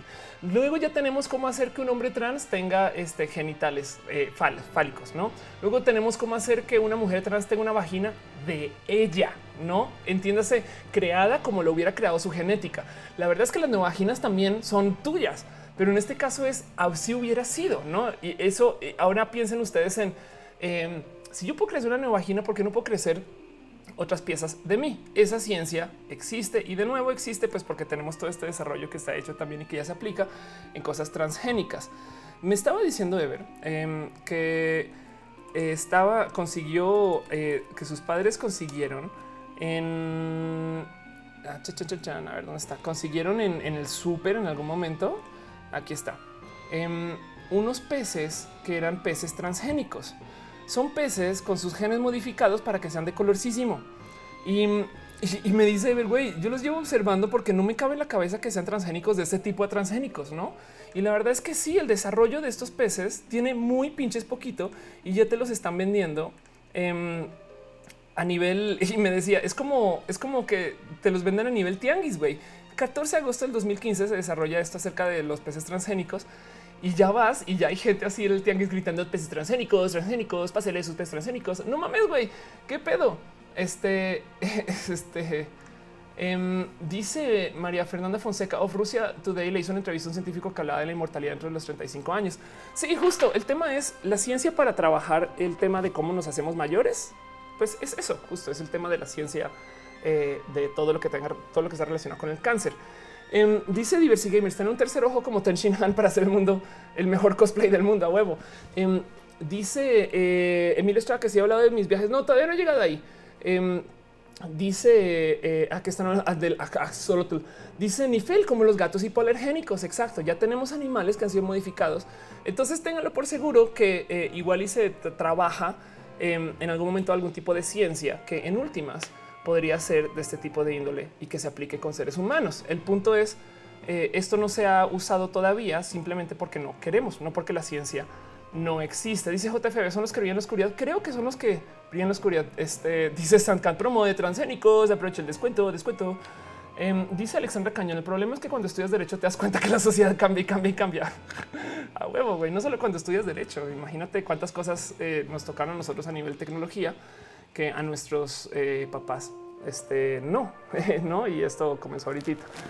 Eh, dice el perro que Matú me dé su WhatsApp. El WhatsApp de Matú este es 02 miau miau miau miau miau miau. Em, dice David Saucedo, ¿crees que la criogenización funciona en un futuro para revivir humanos? Puede ser. Diego Herrera dice tener otras identidades implantadas. Otra. La verdad es que esto se presta para un chingo de ciencia ficción. Ok, Matú. Mi amor, estoy dando show. Adiós, gato. Ay, no manches, perdón. En fin, dice Fredo Mercurio, los peces me recuerda lo del banco de genes que se está encargando de obtener el código genético de las especies en peligro de extinción, el arca de Noé, literal. Lo bonito es pensar que es esta ciencia de em, cómo como eh, el arca de Noé es la información del animal, no el animal, ¿me entiendes? Es como, es, eso es parte de, como lo mind blowing que puede ser este tema de por dónde va la genética hoy. Es, es, algo que me gustaría que tuvieran en cuenta y es el porque quería hablar un poquito acerca del tema de ser una persona trans este, humana. Miren, esto también se escribió también hace años, es de 2014, pero esto es gente que está diciendo, güey, esto en el 2014 está, ya están diciendo, miren, ya tenemos cómo crecer vaginas en laboratorio, cómo crear esperma de eh, células eh, de piel eh, y tenemos una cantidad de trabajo que se ha hecho desde entonces. Y lo más probable es que en una década, o sea, como la puso la revista H Plus, decían que ya para el 2024 vamos a poder tener cambio genético de género total en una década. Ok, este, esto no esto no se ve bien acá, pero bueno, el punto es el mismo. Es esto. Este, eso y eso me da muchas esperanzas y eso va a ser muy bonito. Y hay que entender que eh, la gente que está ahorita marchando por que no modifiquemos y marchando porque no cambiamos la naturaleza del ser humano, solamente le va a subir el volumen cuando esas cosas se comienzan a volver más presentes. Y lo cabrón es que comenzamos medio a normalizar algunas tecnologías, pero otras no, y unas nos van a asustar muchos, otras no. Em, y esto ya se hace un chingo, güey. Tenemos, tenemos un chingo de animales que ya hemos modificado por medio de métodos bastante, pero pinches bastante más lentos. Em, este digo, no sé si ubican, pero eh, a ver, este breed tree. Vamos a ver si, si, lo encuentro.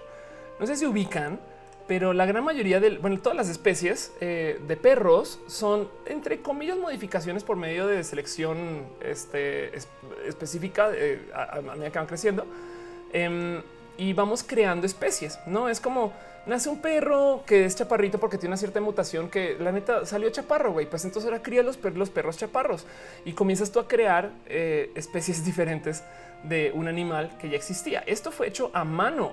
Voy a volver a decir eso. Los perros son hechos a mano.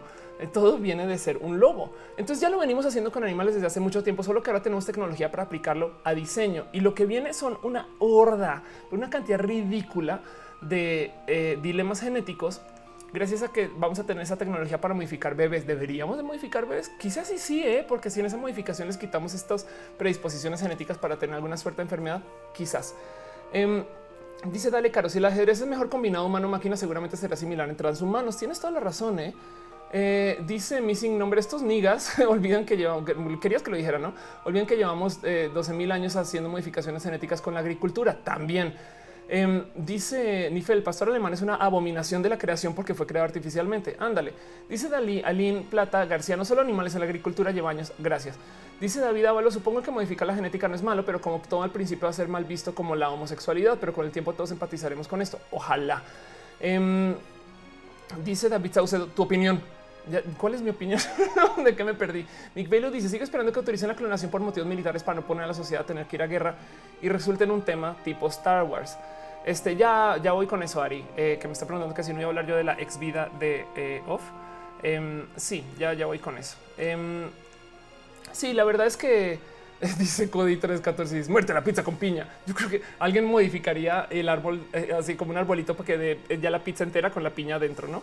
En fin, eso, eso se puede hacer. Quería hablar un poquito del transhumanismo porque yo siempre me considero una persona transhumana y nos deja un chingo de dudas acerca de quiénes somos, por qué todas estas capacidades que tenemos que ya existen, esta ciencia que ya existe y tantas cosas que eh, en últimas nos va a tocar ver y ténganlo en radar. Y eso es lo que es. Em, pero bueno, ¿cómo van ustedes? Vamos a darnos un descansillo dos segundos. Ah, vamos a, vamos a con otra rola. en fin, dice Mrs. Grace Gray. Modificación como el mundo feliz traería problemas éticos. Pues sí, dice a que, que la quesadilla sin queso es trans. Un poco, ¿eh? Dice eh, Facundo Vega, yo creo que el problema aquí sería ético. Sí, de hecho. Dice JFB, los militares clonados también merecerían derechos. Imagínate ese desmadre. Es más, te voy a hacer otra pregunta más bien. ¿Los militares robóticos merecen derechos? Eh, no, ahorita hay un episodio muy bonito de Star Trek de la serie original donde eh, llegan a un planeta que tiene sistemas de guerra que son tan avanzados que son enteramente simulados. No está tan lejos de lo que nosotros medio hacemos. Imagínense ustedes que de repente, eh, no sé, eh, en Irak desarrollan tecnología que es asesina, pero es robótica. Y en Estados Unidos deciden ir a destruirla, pero para destruirla usan drones. Tienes robots contra robots, güey. Y, entonces, ¿cuántos robots? Pues güey, un chingo, ¿no? Porque son máquinas, ¿no? A fin de cuentas, entre comillas, no sienten. En Star Trek lo que proponen es que ya es tan cool y tan avanzado que ahora la guerra entera es por software. Entonces tienes dos civilizaciones eh, que están en guerra pero la guerra no es física. Ellos tienen un software donde están simulando todo lo que está pasando. Y el pedo, que es con lo que tienen que lidiar en Star Trek, es cuando concluye la guerra. Entonces digamos que dicen listo, ok, perfecto. Del lado A murieron 2000 personas, del lado B murieron 8000 personas, no? Entonces eso aún así el lado B ganó, pero murieron 8000. Entonces luego tienen que ir y asesinar a estas 10.000 personas en total en ambos países o civilizaciones em, para cumplir con el acuerdo de la guerra simulada. Algo que en Star Trek del 60 y tantos es me vuela la cabeza que se les haya ocurrido, pero además que ellos lidian con güey, no manches. O sea, tuvieron la guerra, no tienes por qué asesinar a la gente, pero es que si rompes el acuerdo, ahora qué pasa? Y como son las cosas bonitas en Star Trek, ellos eh, luego em, se topan con que pues resulta que sí, los convencen que si no se asesinan puede también preservar la civilización, ¿no? Pero, oh sorpresa. Entonces, en ese caso, imagínate cómo podría ser la guerra si es así, ¿no? Ese tipo de, acercamientos deshumanizados hacia, hacia la agresión, pero pues del otro lado también la agresión es contra algo que también es deshumano. En fin, en fin, dice José Núñez Maldonado, es como Age of Empires, exacto. Dice Metalucard, ¿por qué los japoneses no crean Gundams? Em, ¿Sabes qué? Eh, ah, ¿Cómo es que se llama? Japanese Robot Fight. Te voy a mostrar algo, eh, Metalucard nomás. Em, ah, no, Giant Robot Fight. Esto pasó ya tiene un rato, pero, pero tampoco está tan lejos de que suceda. Em, esto es una creación real, se llama Curatas. Esto tiene cinco años para que entiendas básicamente qué es lo que pasa. Búscate Curatas y es eh, una creación de un, super robot eh, japonés inmenso que básicamente literal es una meca. Subes eh, y, lo chingón es que tiene un chingo de cosas muy bonitas porque en su sistema operativo, ahí ves el Curatas, en su sistema operativo, eh, Curatas pues tiene armas de ataque, ¿no? Y lo chingón es que está programado para que si sonríes, dispara. Me parece súper chingón. Eso ya existe, ¿eh? velo ahí andando en la ciudad, estas cosas, ¿no? Em, dice Kamishiro que bueno verme sin mi gripa tóxica. Ya sé, perdón la semana pasada y todavía un video de Star Trek, pero yo creo que lo voy a grabar a mano porque es otra cosa. Ahora no sé si, em, si saben, pero Curatas retó, perdón, Megabots, que es una creación estilo Curatas, también creada por artistas eh, gringos eh, mecatrónicos. Eh, hicieron un robot competencia que se llama Megabots. Em, y Megabots, y esto ya tiene cinco años, o bueno, perdón, es en el 2015, no tiene cinco años. Megabots retó a Curatas y viene una pelea entre estos dos. Entonces, nomás les dejo eso. Dice Iván Guerrera, ¿por qué Ariana Grande se subía a ese meca? Ándale. Eh, dice Leo Montel, ¿qué te dice Nightbot? Ay, perdón, ok, ¿qué escribiste? Este, ya te di ese alao. Em, dice eh, Nat Fonseca, el amor de mi vida está obsesionado con curatas. Qué chingón, güey. Sería súper chingón ver eso. Este em, dice Jos Pupa, ahora tendrá que ganar ser inmortal para vivir todos estos cambios. ¿Cuál crees que sea el último avance tecnológico cualquier ámbito que los millennials alcancemos a ver? Güey, mira, Imagínate que vives hasta los 100 años, ¿no? No va a ser tan difícil, pero si vivir hasta los 90, tenemos abuelos que están viviendo hasta los 80. Este, entonces a ver cómo, cómo se alarga eso. Que vivamos a, nivel ser productivos, etc. Hasta esa edad ya es otro pedo. Obviamente que vas a vivir hasta los 100 años. Si eres millennial y digamos que naciste en el 90 para ser ese tipo de millennial, quiere decir que vas a vivir hasta el 2090. güey. Em, y no más para que consideres, démosle vuelta hacia atrás, qué pasó los últimos 100 años. Pues bueno, eh, el eh, a ver, first flight, el primer eh, vuelo em, que, se, el, primer vuelo en la historia se llevó a cabo en 1903. Ok, eh, de 1903 a 1960 y que fue 69, el 20 de julio de 1969, pasamos de tener el primer vuelo en la historia, no la primera cosa que voló en la humanidad este, a tener un ser humano en la luna, güey. Ok, eso se hizo en sesenta y tantos años.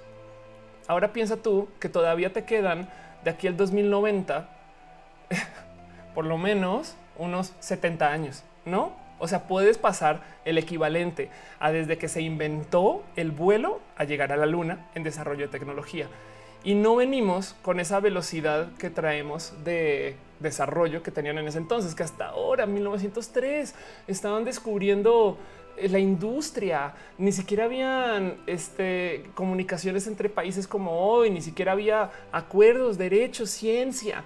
Imagínate, nomás piensa en eso. Este dicen que si ya vimos que Matú está en chinga Matú. Perdón. Dice a que tan solo piénselo, no, ni siquiera vi internet, pero ya me dice, me dice ya aquí yo el, cerdo, güey. Em, dice Facundo Vega, de seguro en el 2080 el oxígeno del planeta va a ser súper tóxico. Puede ser, puede ser. O no. Em, dice Carla que Matú se lame al revés. Ándale, dice Diego Herrera, pero va a caer el meteorito y ajá. No, dice David los que ya quiero mi árbol de pizza. Bueno, yo prometí que iba a hablar de otra cosa en este show no les voy a mentir. Em, pues sí que lo vemos en las preguntas después más adelantito. Mucha gente me dijo habla del tema de Mara y del tema de seguridad TC. Honestamente estoy un poquito seca de ese tema porque eh, es un poco complejo hablar de seguridad e inseguridad en transporte cuando hay tanto más que hablar en el tema de seguridad en general. Entonces quiero nomás mencionarlo para que lo dejemos en un cajón y si nos da chance al final lo hablamos y si sienten que hay que hablarlo, lo hablaremos. Pero yo prometí que iba a hablar de algo diferente. Em, para los que no saben eh, y hasta ahora están llegando al show, eh, pues yo soy trans. Y yo, yo era este dude, güey. Y esta, no más, o sea, piensen en esto, esto se hizo en el 2009, ok, esto tiene menos de 10 años, by the way, cuando preguntan qué vamos a ver en 100 años, pues piensen en que yo no, güey, si yo hace 10 años era este vato, em, mi vida como Mauricio era una vida un poco rara y yo sé que he hablado muy poco, pero quiero hablar de esto porque eh, alguien ahorita diciendo que, que cómo que eres trans, gracias, los quiero un chingo. Mi vida con Mauricio es algo que me gusta presentar porque es muy normal entre chicas trans andar por la vida diciendo yo nunca viví de güey, sabes? Eso no ser vato. No, no, no, no, no, no, no, no. Yo, fui, yo, fui, yo nací ahorita y soy perfecta y no sé qué. Lo que se vale tenerse pensar para algunas cosas, pero es de no mames, güey. ¿Cómo quieres olvidar? este, quién eras antes que te enseñó tanto, que te presentó tanto, que te hizo tanto, que eras tú misma, sabes, antes. Y todos cambiamos, güey. Vayan ustedes ya y busquen sus fotos de la secu y véanse y digan, güey, yo soy trans, soy trans viejo o trans este, dimensional si perdieron peso, como es el chiste, ¿no? Em, dice Gerundio, recuerda la peli de Claudia Atlas pueda. Natalia Nivia dice que churro que eras. Ándale. Em, dice Martín Roque que soy trans, pero como trans ándale. Dice Nifel Chale, tenías miedo en ese video. Ándale. Em, dice Conejito Vampiro que si eres ese vato. Sí, sí. Este les va a ver. Vamos a buscar más videos de Mao. Este yo creo que fue mi momento de mayor orgullo en mi vida eh, de chaval eh, cuando, cuando estaba eh, llegando a México. Tuve chance em, de ir y hablar ante el Senado para hablar de lo que es emprender en México. Y fue espectacular, fue muy bonito. Eh, la verdad es que sí me rechamaco acá presentando. Em, pero el cuento es así. Yo era un niño emprendedor y me caga y todavía me caga que la gente ande por la vida diciendo no es que en México no se puede emprender, está de la verga, no sé qué. Y es tan, es tan innovador, era tan innovador en ese entonces decir que México está chingón para emprender, que me llevaron al Senado a hablar de eso y parecería que em, todavía no. O sea, lo acabo de presentar en campus. Imagínense eso. Entonces, em, mi vida, mi vida de Mau este está llena de un buen como de, eh, bemoles y cositas y, historias. Pero el cuento es el siguiente. Yo soy eh, una, yo soy, eh, bueno, yo fui un niño colombiano. A mí me gusta decir, yo le digo, le, dije, le dije a una persona muy bonita este fin de semana que lo que pasa es que yo era tan tomboy que era vato, güey. Y saben que si ven ese video a lo mejor y si, si, me, si yo les digo que era una vieja lesbiana así de machorra, pues capaz si alguien me cree, güey. Em, dice Varón Javier, ¿qué tiene la gente trans en sus computadoras? Transistores. Qué cagado, güey. Mi vida de Mao, tengo tantas cosas que les quisiera contar, pero yo les quiero decir esto. Em, yo sé que porque hablo mucho esto en el tema de, mi transición, yo era un güey que estaba tratando de vivir la vida by the book. Entonces, eh, eh, ¿qué es by the book? Eh, yo, yo era una persona que de cierto modo trataba de cumplir con todo aquello que se le pide al pobre niño que, se cría bajo un baby boomer. Estudié hasta, hasta mi maestría. Sí, de hecho me gradué mi maestría a los 24 años. Era un, era un dude mamón, pero mamón con un chingo de cosas por inseguro, porque no entendía una cantidad de eh, actitudes sociales y pues decía yo, güey, qué pedo, yo no, la neta es que no quiero hablar con gente de estas cosas. Entonces trataba de evitar contacto y los que me conocieron desde en eventos públicos sabían que yo no hablaba con gente cuando iba a eventos, pero simplemente porque me un chico de mí y pasaba por mamón y me gustaba que me vieran con mamón porque yo no tengo que hablar con nadie. Fin. Pero entiendan que para yo graduar mi maestría a los 24, eh, claramente no hacía más que estudiar. Yo soy, crecí en Colombia, viví en Estados Unidos, eh, donde estudié mi grado en física, luego me fui a Australia, donde estudié en eh, mi maestría en econometría. Luego volví a Estados Unidos, luego llegué a México y acá me quedé y acá transicioné. La neta lo agradezco un chingo. Le tengo mucho cariño a México, pero en mi vida, eh, como, mi vida de Mao, yo quería hacerlo todo a la perfección. Güey, a los 24 años yo ya me había graduado de la maestría. Este ya estaba emprendiendo una empresa que tenía un buen de crecimiento, que tenía Nercor, que hacía una cantidad de cosas este, como de esta índole en rubro tecnología, que además eran muy únicas. O sea, yo hacía streams en el 2009 y en el 2010. No mamen, güey. Cómo de repente ahorita resulta que los streams son wow, casi, casi siete años después, ocho. Em, dice Eduardo Mares, fuck the book. Claro, exacto. Este dice Alero B, veanlo así, Ofelia ah, es la evolución de Mau que habrá después. Exacto. Dice este eh, el pan verde, cómo olvidar esa época, la neta, eh? Eh, dice María Carlos, me gustas como Mau y como que soy, pues Mau of sexual. este dice aficionados de bebé transición de transistores transgénicos en la transmutación de transferencias transhumanoides para ser transformers. Entonces, em, yo era un dude eh, sumamente alejado y era un güey como justo este corte mamón, Y, y miren, maestría, ya tenía, yo ya había comprado mi depa en Santa Fe para vivir en familia, no sé qué, lola. Me casé de paso. Es más, puedo yo, tengo que, creo que lo tengo aquí guardado. Sí, véanlo. Nada más para que vean lo, pinche nostálgica que soy. Guardo mi argolla de, de bodas, güey, no, y la uso. Y, ah, ya ni me queda, güey, estoy ya despacio. La verdad es que tampoco me quedaba en esa época. Pero bueno, em, y, justo eh, me casé muy temprano con una chica eh, que además es ingeniera, en, eh, no, no eh, pero era ingeniera, este, creo que industrial. Y, quería llevar esta vida como de la perfección del niño conservador, que está muy cabrón porque hoy en día veo un chingo de gente que quiere vivir así. ¿Y por qué lo hace? No, pues porque así se hace, ¿no? ¿Y por qué estás en, en tu em, empresa queriendo hacer millones de no sé qué? Pues porque es pues, como mi papá, güey. Es de no mames, no te das chance de estas cosas. Em, dice eh, que le gusta mi estudio. Gracias, qué chingón. Dice Nifel, o sea, qué oso casarse, güey. Ándale. Dice Damián Sánchez, quería seguir con los humanos diseñados, pero se puso más suave la plática. Ándale. Dice Rostiarty, ¿qué? ¿No eres rubia natural? Este, no. Dice André Quiroga, ¿cómo fueron tus primeros días? Este, de hecho, eh, mis primeros días fueron aquí. Yo aquí ya estaba tomando hormonas fuera muy escondidas. Aquí era un dude, un niño casado y yo comencé a tomar hormonas que eh, compré eh, de farmacia sin regular, sin medicina, sin ver nada. Y pues pensaba, me estaba dejando crecer mi cabello. Ahora, yo tengo algo como con mi tema de transiciones que yo era antes, antes era un, güey muy amargado justo. Em, a ver, un momento, un me quiso Ofelia. Eh, y, y me pasaba mucho que cuando me tomaban fotos, cuando veía como quién era, cuando... Em, ay, cara, eso no busco. De Ofelia. Cuando me acercaba como a cómo te ves y estas cosas, eh, siempre, nunca, nunca sonreía. Era muy famoso por no, este... Ah, Creo que aquí lo encontré. Estoy buscando un enlace en particular. A ver si lo encuentro salir. Lo que pasa es que está en un sitio bien, bien viejito. Pero bueno, aquí está. Ya lo encontré. Entonces, em, yo comencé, esta es mi foto de mi primer día de, transición. Ahora, mi primer día formal es, yo me tomé esta foto, estoy en mi depa en Santa Fe, güey, y decidí ese día ir a mi oficina y decir, ya soy Ofelia. Entonces, técnicamente aquí no están viendo Mau, pero nomás para que piensen ustedes, este, eh, vamos a tratar de recrear esa escena. Así. Sigo siendo el mismo idiota, güey. a huevo. Em, y, lo que pasa es que eh, yo traté por mucho tiempo de cómo entrar ese estereotipo, esta forma y demás. Esta foto que les estoy mostrando fue mi meta de quién quiero ser. Y lo cabrón es que hoy en día siento que no más que la mega cumplí la vivo, güey.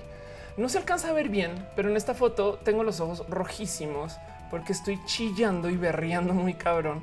Porque me puse una peluca Así me puse una peluca, tenía así mis explantes que me llevaron porque me regalaron ir a un lugar a trasvestirme y fue mi primera foto con sonrisa. Yo sé que seguro había mil fotos antes donde sonreía TC, pero era una persona muy famosa por nunca salir sonriendo en fotos, por no tener contacto emocional con nadie y de repente pongo una peluca y no mames, ahí está la alegría. Y esa es la raíz de mi transición. Pero entonces mi vida como Mao, fui atleta. Em, de hecho, eh, vamos a ver si este Vamos a ver si tengo estas cosas que las he tuiteado varias veces. Of course. Eh, vamos a ver si está aquí bajo primo, porque me acuerdo que tuiteé diciendo que este era mi primito. Ah, cha, cha, cha, cha, Of course, Mau. siempre que tuiteo hablo de, este tal Mau. Em, entonces, vean, este tipo de cosas, ¿no? Entonces, la verdad, digo, aquí ya estoy tomando hormonas que caro en 2011. Es que como comencé a tomar hormonas escondidas, güey.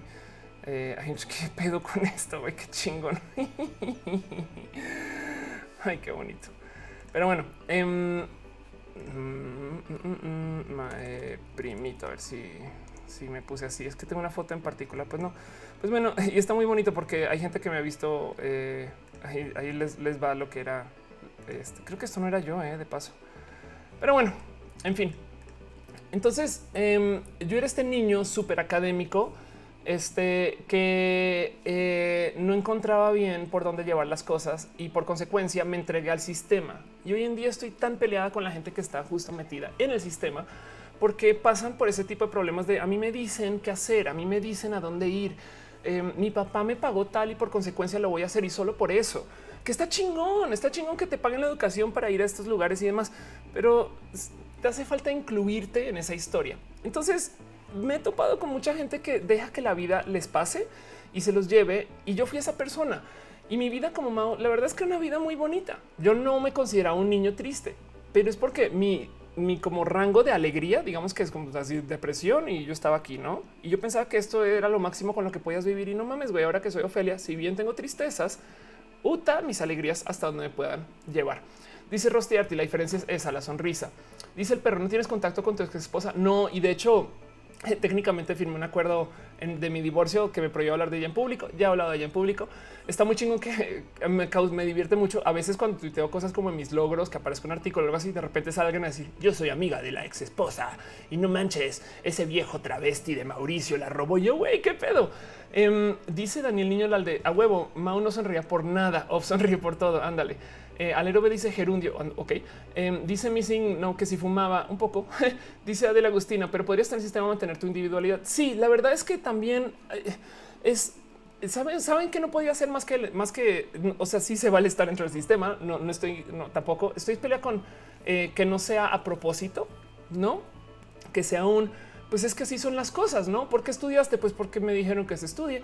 Entonces, ¿dónde veo expresiones de esto? Cuando yo fui profe, eh, en el TEC de Monterrey me tocaba tener una cantidad de estudiantes que la neta no querían estar ahí. Y yo hice algo súper ilegal cuando fui profe en el TEC de Monterrey, em, que yo los transmití. A ver, of course, y creo que era 30, 36. Eh, yo transmití em, aquí, aquí está el hashtag, no manches, desde el 2013. Yo transmitía eh, mis clases. Qué bonito lo que me tuiteaban. Em, y a ver si, si fotos por lo menos aparece algo no, no, no va a aparecer casi nada, ¿no? Pero bueno, el caso es que hacía una transmisión de las cosas que yo hacía cuando, cuando enseñaba en el TEC de Monterrey y, llegaban muchas personas al stream, que está chingón. E, e, era súper ilegal, pues porque el TEC cobra por la clase y ahí estoy yo transmitiendo a todo el mundo. Ay, mira las clases del TEC. No saben cómo me escribían muchas personas que hacían las tareas de los estudiantes eh, y me dan las gracias por dejarlo ser parte de mis clases cuando los mismos estudiantes no hacían sus tareas. Y es de no pinches mames, güey. Dice Andy Bowicos, estás en contra del conformismo. Puede ser, exacto. Dice Nefelilo, que diste clase en el TEC, enseñé una materia que se llama redes sociales como estrategia de negocios, em, que era TI 3036, ya unos años desde que no lo hago. Em, dice Martín Roque, yo soy amigo del ex esposo de la ex esposa. What? este eh, estamos hablando de mi ex esposa. ok. Em, dice Alexander Hidalgo, ¿qué pasó con tu empresa? ¿En qué quedó? Mi empresa todavía existe. Eh, se llama Social Beats y la verdad es que es, es un lugar requete mega bonito. ¿Qué pasó desde que yo salí de Social Beats? Em, fue muy complejo para mí estar allá y yo, yo busqué mi salida y fui muy grosera con mis socios en ese entonces y me he disculpado mucho. Uno de mis socios fue Akira. Todavía hago cosas con Akira. Es más, los invito el jueves a que vayan a ver Nerdcore Podcast, donde hago un stream con Akira este, y funcionan. Este, hablamos de tecnología. Pero Social Beats era mi empresa. Social Beats, de hecho, el nombre recuerdo darlo este, y compré el primer dominio y no sé qué. Es una agencia de marketing y comunicación digital. Hoy en día esto no es, excepto el logo, esto no es nada de, mi Social Beats casi. Este website ya tiene unos añitos, se lo podrían ir cambiando, chavales. Em, capaz a ver si entre clientes hay alguna marca que todavía yo ya llevo en su momento. Miren, aquí está Telmex, que yo la llevé a Social Beats. Entonces, Roche France, que fue un caso bonito. Disney, yo no tengo nada que ver con eso. Coca-Cola más o menos, pero no. McDonald's, yo abrí, yo abrí en Twitter la cuenta de Twitter de McDonald's de México. Este trabajé otra vez con Scotiabank y demás. Eso es Social Beats. Y yo salí porque me quedó muy difícil lidiar con mis socios y, no encontraba cómo. Y, y tuvimos diferencias. Ellos me dieron chance y al final luego yo me corrí y me fui Y de hecho comencé otra agencia que se llamó Kraken. No, la comencé, me uní a un esfuerzo que se llama Kraken Comunicación, que ya tenía algunos clientes y llevamos también estrategia de comunicación digital. Eventualmente yo salgo de Kraken y me vuelvo yo. Em, dice Kamishiro, espero algún día trabajar en Social Beats. Bueno, la persona que quedó a cargo de Social Beats de paso, para que lo tengan en radar, em, es nadie más y nadie menos que Leonardo el León Lamborghini. Em, y está bonito porque se quedaron de los cuatro socios que éramos, em, se quedaron Leo, esto también ya tiene un tiempito, ¿eh? se quedó Mariana del Valle, Akira y yo nos salimos, vea, este es del 2014 y esta al centro es la mamá de Leo, que es Geraldine Jiménez, Leonardo es Leonardo Lambertini Jiménez. de cierto modo, no sé si esto todavía sea corriente, pero de cierto modo tienen un pedigrí muy grande de agencias, hacen cosas re bonitas y, y le tengo mucho cariño a lo que están haciendo. Eh, volví a hacer un stream con Leo hace nada, pero para que vean, eh, Geraldina, eh, la mamá de Leo, estuvo en WPP, estuvo que luego fue Ogilvy, estuvo en Draft FCB em, y este luego fue parte del grupo Terán y fue doña, doña estrategias digitales en México en agencias grandes. Entonces tiene un chingo de pedigrí y la verdad es que es una agencia bonita que hace estrategias de comunicación bonitas. Yo ya, la neta, no quiero saber de nada de estrategias de comunicación de marcas que no me incluyan a mí, porque yo soy mi propio medio. Y a mí me parece más chingón ser influencer y youtuber si soy turbo chavo ruca o no. En últimas, a lo mejor este, esto es lo que yo quiero hacer de mi YouTube y les agradezco mucho que ustedes me acompañen en esto. David Avalos dice: da clases en la UDG, romperías paradigmas. pues si me dejan ir. eh, eh, en fin. Eh, dice Martín Roque, tú estuviste involucrado en Autofan, obvio. ¿Tú por qué sabes Autofan? Qué cagado, güey. Eh, la estrategia de Autofan de paso es la misma que de Connectica. Vamos a hacer un sitio que tiene un eh, sponsor y que entonces sea el blog de estas cosas. No solo se hizo Autofan, también en su momento Autofan, porque estamos hablando de Autofan. Autofan es un blog de coches que todavía no sé si existe todavía. Autofan, creo que era autofan.mx. Em, porque una de las cosas, no, ya no existe una de las cosas que eh, yo eh, desarrollé en su momento fueron blogs de comunicación. Hay uno que seguro que, todavía existe, que es Connectica. Em, a ver si es .com.mx, eh, que tenía un dominio diferente. Connectica es un espacio súper bonito que todavía vive y se lo recomiendo. Hacen cosas bonitas. Este pero un blog de tecnología que se creó en ese entonces. un hijo que yo creé ya no con Social Beats, pero que todavía existe, que también llevó esta estrategia de paso. Martín, que, que estás preguntando por por estos blogs. Hey, Most Wanted. Eh, ¿Será que eres MX? Aquí está, sí, ahí vas.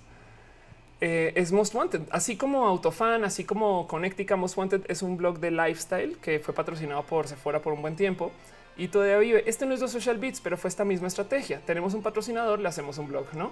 Em, que luego se volvió, hacemos un videoblog y luego, by the way, por eso sigo haciendo shows. Dice eh, Cuacarraquear, salgo, regreso y ya en otro tema. Pues, ¿qué quieres, güey?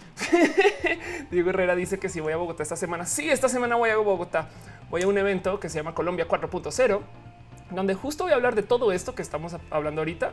Este eh, aquí está en call40.co para que sea una pasadita. Yo creo que voy a estar aquí en la sección de medios. Aquí está Ofelia Pastrana, Colombia, expert in digital content, no? Em, y bueno, ay, qué chingón. Voy a estar con Vanessa Rosales. No manches, eh, perdón, ok, me desvío. En fin, este Diversity me dice Conectica, no sé qué una de tus creaciones. Sí, de hecho, el dominio lo compré yo. Yo siempre he sido muy como picky con mis dominios eh, porque me gusta este tema del juego de palabras. güey. Entonces, eh, Nerdcore, por ejemplo, tenía un dominio que era ndr.cr, Nerdcore, que usábamos para cortar. Eh, Connectica era connecti.ca, dejaron vencer el dominio. So sorry. Ofelia, mi correo electrónico es oph arroba oph.la, que es Ofelia. Este mm, dice Kamishiro, ¿tienes tu propio equipo? ¿Eres una One Lady Army? yo tengo, no, yo tengo un empleado. Eh, lo que pasa es que es felino. no, mentiras, ¿de qué hablas, Ofelia? A partir de esta semana estoy trabajando con una persona em, para que me está ayudando en la edición y la verdad es que le tenía mucho cariño, ya me viene persiguiendo desde mucho tiempo y es nadie más y nadie menos que la epiquísima eh, Daisy del Carmen. Daisy está editando videos para diagnosis y me va a ayudar a que yo pueda hacer más porque me, va a quitar las chambas de edición de encima. Entonces, pues mi equipo somos dos y un y medio si consideramos a Matú. Pero bueno, dice Pato, verdad. Y yo ahorita me siento con Mauricio. Sigo meditando sobre hacer mi transición. Realmente lo quiero, pero tengo miedo. Bueno, te voy a decir algo. Puede que no sea una transición. Desmitifícala. No tienes que transicionar en todo. Yo aprendí esto después de mucho tiempo y de pasar. Ahora, la verdad es que soy requete hipócrita con eso porque yo me considero muy transicionada hace muchos años, pero es como, es como después de estudiar y sales de la universidad, dices, neta, no necesitaba todo eso. Capaz si unas cinco veces en la vida es wow, no manches, menos mal tenía la educación. Capaz si unas 100 veces en la vida es por tener la educación, pude pensar así. Entonces ahí es un poco más suave. Pero yo me la paso pensando, güey, no necesita una maestría para hacer videos en YouTube. ¿Hace sentido? En eso trata de eh, bajarle la importancia a la transición. No tiene que ser el fin del mundo, este, pero sí date gustos, permítete ser tú y deja que vaya creciendo con naturalidad y como yo en la foto, persigue tu alegría. Si te hace feliz ponerte una peluca, ponte peluca más. ¿Hace sentido? Y vete por allá. Em, dice Martín Roque, el sitio de Score lo abriste tú, lo abrí yo. Score, de hecho, fue un. Eh, si escuchas el primer episodio, lo explico todo. El beta Score fue un invento que hice yo porque eh, yo quería eh, aprender de videojuegos. A ver, rewind. ¿Qué es Score? En score.bg. De paso, ¿por qué se usa el punto .bg? Akira, mi ex socio y ahora con quien hago Nercore, em, decidió comenzar a usar los dominios .bg de Virgin Island como de video game, nercore.bg, atomics.bg. yo, yo me uní al mundo de los videojuegos muy tarde en la vida. Yo no era tan gamer. De hecho, dejé de jugar por mucho tiempo y lo volví a retomar con decirles que eh, yo jugué este Ocarina of Time en el 3DS, no? Este y, jugué Modern Warfare. Eh, este, eh, años después y demás, ¿no? Ese tipo de cosas. Y mm, o sea, yo comencé con Modern Warfare 2, ahí comencé a ser gamer y yo tenía miedo de que, güey, estoy trabajando con medio videojuegos, no soy parte de esta industria, quiero saber. Y a mí me encanta la música, solo escucho música este, de scores, entonces yo dije, vamos a escuchar música de videojuegos y con eso el show se trata de mí aprender lo que son los videojuegos compartido con todos, porque no todo el mundo sabe todo. Eso era score. Score, este, yo luego lo platico internamente y resulta que Asher, quien es esta persona que hace contenidos este, de videojuegos que muchas personas seguramente conocen, resulta que Asher este, quería hacer un show que se llama Symphony Atomics y me mostró el logo y de hecho el logo era como la portada de este disco de Chicago que dice Chicago, todo en maderita, pero ya tener hecho sinfonía. Y yo le digo, güey, hagámoslo. En un E3, yo le digo a Kira, encontré el nombre perfecto, Score. Y entonces comienza este esfuerzo de hacer eh, un show. Y ahí fue que yo aprendí a hacer streams administrados por mí. Score para mí era este esfuerzo de eh, hablar de esto y se volvió un espacio tan bonito porque reunía y reunía y reunía gentes. Y miren, yo he hecho, yo he hecho equipos inmensos para blogs y siempre todo el mundo se va a la larga. Yo creo que la gente que está acá, que hace contenidos, que o ha trabajado en proyectos personales, sabe que con el tiempo comienzan a caer las, las almas, güey. Y eventualmente queda solo tú, el visionario o la persona que tuvo la gana de hacer el proyecto. Y ya, entonces yo estaba planeando que a, lo mejor el episodio 10 ya no vuelve a Asher, a lo mejor el episodio 20 ya estoy solita yo haciendo, poniendo música, ¿no? Y lo que acabó pasando es que... Em, venían más personas y venían invitados y creció un chingo. Está chingón porque además yo transicioné durante el show. Comenzó con Mao y acabó con Ofelia. Yo me comencé para acabar la historia rápido. Yo me comencé a cansar un poquito de score porque no tenía, eh, tenía mucha, era muy difícil eh, tener la rutina con todo. Siempre había complicaciones, no tenía buena disciplina de los micrófonos, no sé qué. Y un día le dije a sabes qué, quédate con los micrófonos tú. Y comenzó yo a alejarme también y a irme con Kraken y quería tiempo para mí y Score quedó con medio en el aire, casi que se vence el dominio, luego lo recuperaron, un chingo de fans lo pusieron a andar otra vez, fue muy bonito. Asher eventualmente, entre comillas, se lo deja como Artemio, Artemio lo vuelve una joya espectacular y me encanta que sea el Score de Artemio. Eh, le tengo tanto amor a este proyecto porque para los que no saben, porque yo hablando de él como si todos supieran qué chingo está pasando, Score es un show de música de videojuegos donde se le trata la música de los videojuegos con tanta importancia como si fuera música clásica. Es acabas de escuchar la segunda rola em, de Tetris para el Game Boy, que además Artemio, que es un dios de la este, si quieren ver de lo pulcro de la información, eh, le encanta. Eh, de hecho, sacar de los ROMs, hacer dompear y sacar el archivo de música eh, para que lo escuches tal cual lo escuchabas en el cartucho. ¿no? Entonces acabamos de escuchar este, eh, la rola número 2, o sea, B de Tetris del Game Boy original, que la descargamos y se escuchó tal cual y se interpretó tal cual, eh, como se compuso en tal y tal año, para tal y tal consola, por tal y tal persona. ¿no? Em, y, se volvió también como este espacio de la nostalgia y demás. Dice Kamishiro Score sigue vivo durante un chingo. Es de como cinco horas con Asher. Sí, exacto. Y se volvió un poquito gag del show que dure todo eso. En fin. Este dice Jonah Michoacano. Este ya me doy con la sorpresa que no es rosa. Me encanta todo lo que haces. Ándale. Dice el pan verde del Godard. Te la neta. Sí. Dice Serentur. Recuerdo que yo grabé unas canciones y Off las puso en algunos score. No manches, qué chingón. Dice dale caro, eh, busca algún apoyo. Ok, están hablando de cosas personales. Va. Dice Mitch 27, eres una mujer súper exitosa. Felicidades, gracias. Isabel Esparza dice: eh, Eres mi ejemplo a seguir cuando sea grande. Quiero ser como tú. Wow. Este, gracias. Em, eh, puedes ser como yo ya. Si quieres, yo te, tú solo dime qué estás haciendo y yo pongo en Twitter. ya eres como yo. este dice Kamishiro. Por un momento parece Calesi. No sé quién. ah, ya, sé que Calesi. Qué cagado. Sí. Em, dice Diversi Gamers. Es como mi proyecto. Estoy solito, pero le tengo tanto cariño que ojalá creciera demasiado. Vamos pasito a pasito. ¿Sabes qué? Este, todos mis proyectos de contenido han funcionado en que yo también los apoyo desde mí. Entiendes, esto es roja, pero eh, yo me pongo mis propias ganas para sacar todo adelante desde mi propio crecer, ¿no? Y, lo bonito es, en últimas, tú sigues a la gente por ser gente y esas cosas. Dice Mick Baylor, no es gracioso como la tecnología de videojuegos para hacer lo que está real en juego, traer ruiditos otra vez en la banda sonora como en los 80, 90. Eh, wow, ok, este, que, wow, estás diciendo cómo ha mejorado la tecnología de los videojuegos que hoy en día es una orquesta real y antes traía ruiditos. Este, la banda sonora. Ah, como ahora estamos haciendo juegos retro que tengan música que quieran simular cómo se hacían las cosas antes. No solo en la música, ¿eh? Instagram es bien cool porque los filtros hacen, está muy cabrón.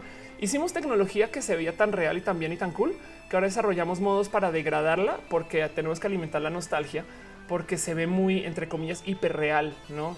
Y un poco, ¿eh? Por ejemplo, hay un pedo con el de diseño y desarrollo de los videojuegos donde tú no sabes dónde está viendo la persona, entonces tienes que hacer que todo el render de toda la imagen sea perfectamente eh, visible, ¿no? Se ve muy limpia en todas las esquinas.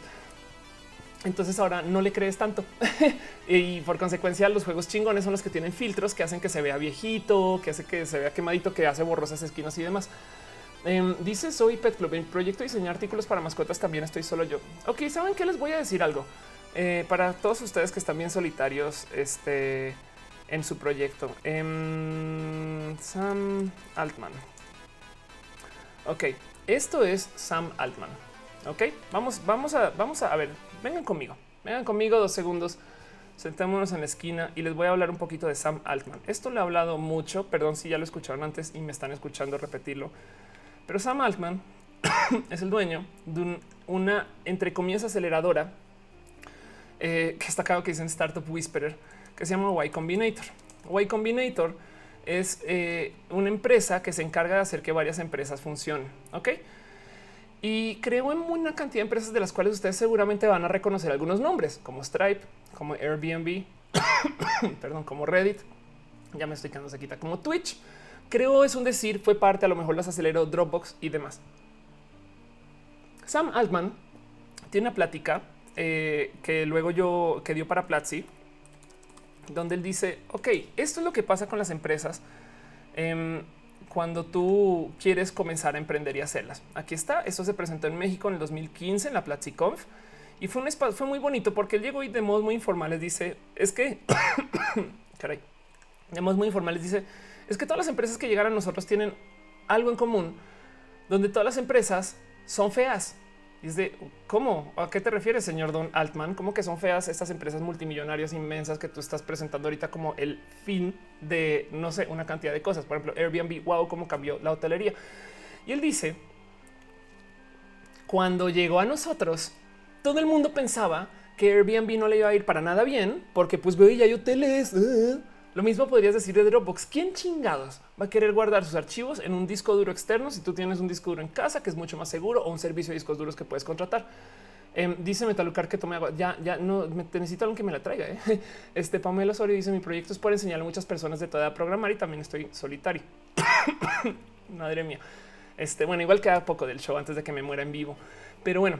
Eh, y lo que dice Sam es por eso se le llama visión porque para todo el mundo es feo, menos para ti. Y, en eso tú haces que crezca, ¿no? Hoy en día todo el mundo entiende que Airbnb es un monstruote y que de cierto modo tú hiciste que se vuelva así si fue tu visión en su momento es natural que todo el mundo te rebote un chingo de ideas y que la gente no se sume.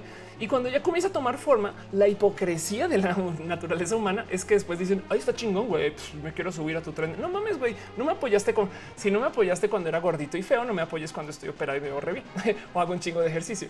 Pero la verdad es que así funciona. Es, es, tú crees en ello porque es tuyo. Tus bebés siempre son feos cuando arrancan y piensan un chingo de empresas y todas comienzan muy feas. Em, Reddit era un foro. Güey, hay un putero de foros online. ¿Para qué chingados vamos a invertir acá? Pues sí, la neta sí. Este eh, es un espacio que pudo este, crecer desde ahí. Vamos a ver qué más tenemos aquí, eh, que a lo mejor se vio feo en su momento. Bueno, WePay, Docker, este, eh, estas empresas todas tienen como a lo mejor Twitch, por ejemplo, güey, ¿quién chingados va a creer que Twitch iba a ser así si ya hay un YouTube donde puede hacer transmisiones? Sí, güey, pero véalo, pero véalo. Dice Clemente López, ven a Puebla. Hay que hablar de Puebla. Dices, Brujumel, yo te llevo hago, yo te llevo todo. Este dice eh, Kamishiro eh, que si Black Mirror es el futuro de las redes sociales, Black Mirror es la rosa de Guadalupe hipster. Eh, y entonces tú tenle un kilogramo de sal a todo lo que te dicen en Black Mirror. Em, la verdad es que no. Dice Ari Rosas, los bebés todos son feos cuando nacen. Sí, la neta sí. dice Adelgustina, ¿qué tecnología usa la tía para clonarse? La necesito. Es una tecnología felina. Este, oye, tú estás en cama. Es más, te voy a rotar, gato. A ver, vamos a aplicar un rotate este, de unos tantos de grados. me encanta cómo hace jetos de güey, me giraste solo por esto, tonta. Dice Ale Molinar, Sofía, te admiro bastante esta pregunta. Te la dejan varios comentarios de ¿Qué opinas de la transfobia por parte de homosexuales? Ah, eso es un tema un poco pesado. Pero yo todo lo que tengo que decir es hay una cantidad de gente que no le cae bien la gente trans eh, en el ámbito LGBT cuando son chicos gay porque les mueve fibras. Por ejemplo, a lo mejor yo no era gay. ¿Qué tal que yo era mujer? Entonces genera nervios. Eso puede ser subconsciente y es de no manches, será que yo tengo que transicionar? No, me ha pasado, me ha pasado con varios amigos gay que ellos entran como en este proceso de y si este, pues yo era vieja güey y nunca transicioné, qué pedo, no? Entonces ellos tienen que volver a reafirmarse su homosexualidad para algunas cosas. No es el estándar. La otra cosa que puede estar pasando es más bien es un caso de misoginia. Em, el buen gay es el gay masculino, el mal gay es la J. No, eh, entonces, eh, ¿por qué? Pues porque, güey, eh, que una persona se quiera feminizar es problemas. Entonces, también ese pedo de una persona que se vuelve una mujer, entre comillas, o que nace y más bien adopta una forma y la vive y es, una persona que, ahora está expresando por fuera la mujer que igual siempre fue por dentro, em, capaz y demuestra que, güey, es que yo no quiero ser vato, ¿no? Y hay un tanto de misoginia ahí. O la tercera es, y esto pasa mucho también como, por ejemplo, parejas homosexuales, que de repente uno de la pareja quiere salir con alguien y ahora es heterosexual y nadie le cree porque existe esta bifobia y dice no manches, güey, yo me acosté contigo, obvio eres gay, deja de negarlo. Pues ahora imagínate que así como hay bifobia, también hay transfobia porque es de ay, güey, obvio eres vato, güey, no te hagas. Obvio te quieres acostar con hombres, se acabó de no, no mames. Y eso tiene que ver nomás con exposición. Es una negociación bonita. No hay por qué satanizar a nadie por estar aprendiendo y, y más bien eh, hay que considerar que hay gente que está un poco incómoda con ese tema eh, porque no lo ha visto y ya. Este eh, dice André Quiroga: todos los bebés humanos son feos, los otros mamíferos tienen bebés lindos. Ay, anda. Em, dice el Extron, te admiro tus videos, me hacen volar la cabeza. Gracias. Dice Pan Verde, a veces la desinformación aleja a la gente de cosas que le pueden aportar algo bueno. Em, espero, eh, André y Ari, que eh, con esto les haya dado un poquito de una miradita bonita de lo que era la vida de Mau. Prometo que después les mando más cosas o les muestro más cosas. Pregúntame en Twitter. Em, mi vida de Mau, sí le tengo cariño a cómo era una era como Mau. Este voy a googlear rapidito Mauricio Pastrana eh, para que vean un poquito de lo fácil que es encontrarme. La verdad es que siempre fui un, una persona muy, muy, muy similar a cómo vivo mi vida hoy, no un güey aventado que básicamente así desarrollaba las cosas que quería, que emprendía para mi propio camino. Está nada que preso. Bueno, eso es, este Stephanie que no he vuelto a ver. ¿eh? ¿Qué será de esta chica? ¿Dónde estarás?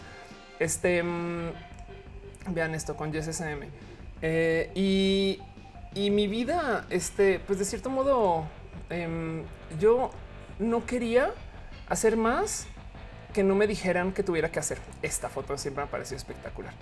Esta es la primera foto que me tomé con Akira, con Leo, cuando ni siquiera existía Nercor. Em, y, justo eh, dice Ryan de ¿cuál la comida favorita? No sé, era una persona muy gris para gustos. No tenía, es que justo ese era el tema. No tenía preferencias. Suena chistoso. No estoy hablando de preferencias sexuales, sino no me importaba nada. Era una persona que lo único que yo quería era como fluir. Entonces, en que yo quería fluir y no quería confrontar y, y quería nomás seguir los pasos, este me dejé llevar por muchas cosas que la neta está chingón que las tenga.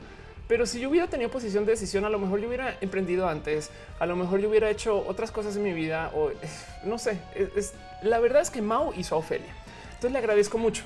Y yo veo a Mao como los imagino ustedes si buscan ya sus fotos de la secu. Me explico, hagan ese ejercicio, güey. Si eran otras personas, si tenían otros gustos, si tenían otros amigos y ahora simplemente cambiamos, ¿no? Lo que pasa es que yo modifiqué mi cuerpo, ahora resulta que soy vieja, güey. Dice Marta Casanova que era más guapo, sí, y, sabes que gracias por decirlo. Irónicamente en ese entonces yo me sentía como el güey más poco atractivo del mundo y no salía con nadie, no le hablaba a nadie, no pelaba a nadie, además siempre andaba con una pareja, se acabó. Dice Jess Van de Coop, eh, ¿verdad que no tengo la obligación de expedir un papel que certifique que soy mujer trans para que se me tome en cuenta como una? Bueno, primero, que todo no existe un documento que, que, eres mujer trans, creo. Este existe uno que te certifica como mujer legalmente. Em, y eso que yo no lo he hecho, ¿eh? yo no he hecho mi cambio de nombre legalmente. O sea, para todas estas legalmente en México, yo todavía me llamo Mauricio Francisco. En Colombia sí me llamo Ofelia. Entonces ahí verán ustedes eh, si quieren decir, pues a lo mejor eso lo sigue haciendo Mao, güey, qué pedo. Este solo que es un tan, tan, tan afeminado que ya es vieja. Em, dice André Quiroga, es un cambio de look. Así luego para mí solo cambié de look. Sí, solo ten mucho cuidado con eso porque si hay gente trans que toda la vida se siente y se sintió y lo vivió como eh, alguien que quería cambiarlo, ¿no? Entonces tampoco puedes trivializar lo que es un look generalmente. Para mí lo fue, para ti qué chingón que lo sea, porque eso le añade a pensar que son procesos de vanidad. Eso te, ayuda a desconectarte de es que hasta que me opere todo esto y no sé qué lo haga, ya no, no seré vieja hasta que hagas eso. No, no mames, güey, ya eres vieja. No, lo demás es solo vanidad. Pero hay gente que este, eh, nunca, eh, o sea, que no, no está bien trivializarlo tanto a esos modos, ¿no? Em, dice el perro, eh, ¿por qué nunca me respondes? ¿Cómo estás en Twitter, perro? Eh, bueno, si no te respondo ahorita es porque estoy en show. Dice Rostiarte, pasa el Twitter de Leo. Es neta que em, Leo está en Twitter em, como Leo Lambertini. Antes era, está muy bonito porque los que, los que, los que saben de este es el Leo que sí, no manches, que caga. Qué, chingón, vea qué bonito que Leo no me sigue. Arroba Leo Lambertini, Leonardo Lamborghini este, y vean, aquí está hablando de Connectica. Este y, está bonito. Eh, Leo, la verdad es que siempre tuitea muy bien. Él, escribe todo, justo es una persona witty, habla bien de tecnología, no? Y este es su Instagram también, por si quieren ver. Em, pero bueno, en fin, perdón, perdón, me, me, descarrilé dos segundos. Dice André Quiroga, todos somos diferentes. La neta es que sí. Pero Humel dice: Yo por eso me siento trans, porque siento que desde hace tiempito voy transicionando tanto física como mentalmente. Chingón. Este dice Miguel Umbra, Leo está guapo, siempre ha estado guapo.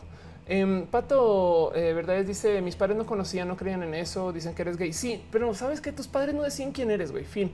Dice a que Mao está experimentando con clones y de pronto uno eso salió mujer eh, y se inventó ser trans para callar la desaparición de Mao. puede ser. Em, este, ¿qué está pasando en este chat? Ok.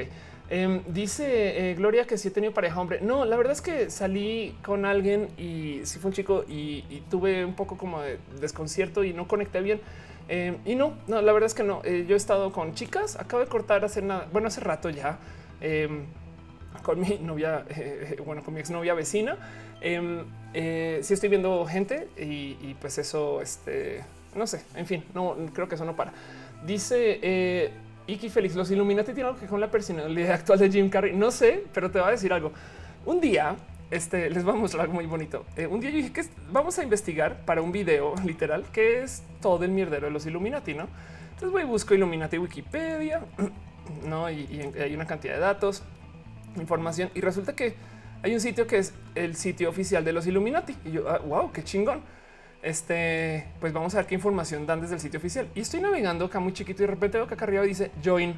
Yo como que join, güey. O sea, es un sitio súper secreto. Pues no, sí, acá puedes dar tu mail y tu nombre y básicamente eh, sin tener que pagar nada, eres Illuminati. Entonces, si alguien te dice que es Illuminati, tú puedes decir, pues yo también, güey. Entonces yo desde ayer ya es Illuminati. Este dice Rostiarty, ya me regañó mi chavo por pedir el Twitter de Leo. Leo no es gay, no te metas en eso, güey. Este Dakix dice que eres un pedo Rick and Morty, un poco. Eh, ¿Sabes qué? Voy a decir algo. Me gusta la propuesta filosófica Rick and Morty, no me gusta cómo la presentan. Tengo que ver más. Entonces soy novata eh, para esto, pero es, es un, es, son tan absurdas las ideas que hasta las minimizan, pero es, muy chingón eh, esto. Dice, eh, o sea, amo Rick and Morty, está chingón, solo sería bonito este, estas cosas. Qué chingados está pasando en, en, en, Twitch. ¿A quién le tengo que dar las gracias? Que alguien parece que me hosteó. Parecería, creo. No tengo la más mínima. Wow. Dice Zapas Maski is now hosting you up to 804 viewers. ¿Qué? no manches. Bueno, Cam Fortanet dice gente bonita, es una vueltecita por el Dev Hour, que el domingo va a estar muy padre. Gracias, Cam, por recordarme eso. Este les voy a mostrar de qué chingados están hablando. Este, ay, perro, ya te doy follow en Twitter. Eh, chill. Y, si alguien más quiere que hablemos en Twitter, díganme eh, eh, así de plano, pongamos un tweet. Ofelia, dame follow y les doy follow y ya se acabó.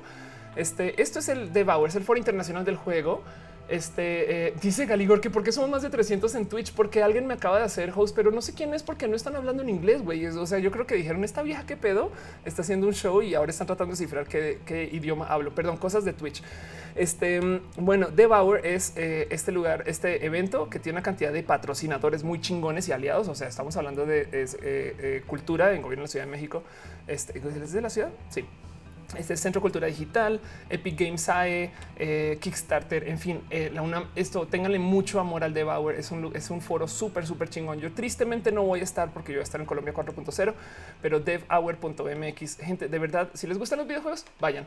Este, mm, eh, la gente que me está diciendo en el chat que lo siga, tuiteenme, porfa. si, si les parece, creo que tengo los DMs abiertos, entonces pónganme un DM diciendo feliz, díganme y ya no pasa nada, tranqui. Este dice Diversity Gamers que como que León es LGBT, no, no es LGBT. Este están, están ya troleando mucho en Twitch, pero bueno, ya pasaron dos horas y siete minutos. Em, dice Gabu World, tu papá está participando en un aeropuerto internacional de la Ciudad de México. ¿Cómo sabes? Sí, de hecho, sí. Eh, mi, papá también es parte de este un buen de cosas que tengan que ver con consultoría, eh, ese tipo de desarrollos. Eh, pero bueno, em, dice Eric Olin que es cierto, está en el dev. Yo creo que sí. Emilio Estrada dice los veo el de a quien le interese esas cosas. Em, bueno, acuérdense, los que me están diciendo que lo sigan en Twitter, díganme en Twitter, porque ahorita tengo que eh, seguirme con estas cosas. Chingada madre, cómo voy a leer toda la gente que está en Twitch. Vamos a eh, despedirnos.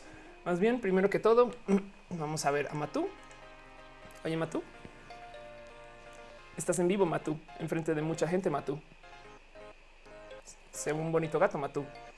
Sé un, sé un gato entretenido, por lo menos. bueno, gente, pues ya saben cómo son las cosas. Cuando pasan las dos horas hay que irnos. Así que muchas gracias por acompañarme hoy en mi despeinado hoy. Eh, muchas gracias por estar acá. La gente que está en eh, Twitch este, eh, dice Pato, ¿verdad? Es que porque pongo LGBT plus en, Twitch, pues porque eso soy, una persona LGBT plus. Este y ya no va a tener que asesinar acá la música dos segundos por temas de crash, pero em, no de Crash Bandicoot. Dice aquí la León no es LGBT, es MOBA. Exacto. Eh, dice eh, Galigor que no me va a despedir por el chingo de gente que llegó. Ay, Galigor, un beso y un abrazo. Em, entonces, en fin, en fin, dice Rosiarte, los Illuminati y los masones son solo como una especie de niños exploradores adultos. Exacto. Si sí, tú piensas en eso. Entonces, eso es lo que es. Y pues, como sea y para lo que sea, vamos a ver si encuentro un poquito de música para acompañar este momento tan especial y tan bonito que puede ser despedirme de ustedes Los quiero mucho. Muchas gracias por pasar. Este eh, me pregunto si no está por ahí, pero bueno, en fin, con mucho agradecimiento y perdón a la gente de Twitch, me va a tomar un poquito de tiempo en llegar allá. Muchas gracias por pasar por acá y darse un beso y un abrazo y ser parte de este show. A Kilian 1, Alan Yair Hernández González, a Kemolin Nars, Alex número 3, Amy Lee, Ana Cruz, Ana Noriega, André Quiroga, Antón Brujumel, Bulsara, Carla Aguilar Cervantes, Clemente López Vázquez, Cuacarraquiars, Da Kicks, David Ábalos, Diego Herrera, Diversity Gamers, El Perro Elena Rivera, Emilio Estrada, Manuel B, Eric Colin, Frank Cruz, Furry, Wiccan Witch Crow, Gabu World, Guillermo Sosa, Helioshi, Jack Ledger, Jazz Bernabe Klaus, Jessica Ogas, eh, Johnny 1159 PM, Jonah Michoacano, Juaregui, Judith Acosta, Juno, Kamishiro MR, Kika Barks, la chica X, Lolet Luna, Lexton, Marcos Reyes, Margarita Suárez, Mari Luga, Larza, Marta Casanova, Master Pro 300, Metalucar de XX2K, Mildred Santiago, Miss Gris Grey, Nahim Jesús y algo sabido. Muchas gracias, Ofelia Pastrana, por venir. Y además, sabes que gracias, Ofe, por hacer el show. Pamela Osorio, Patti Quispe.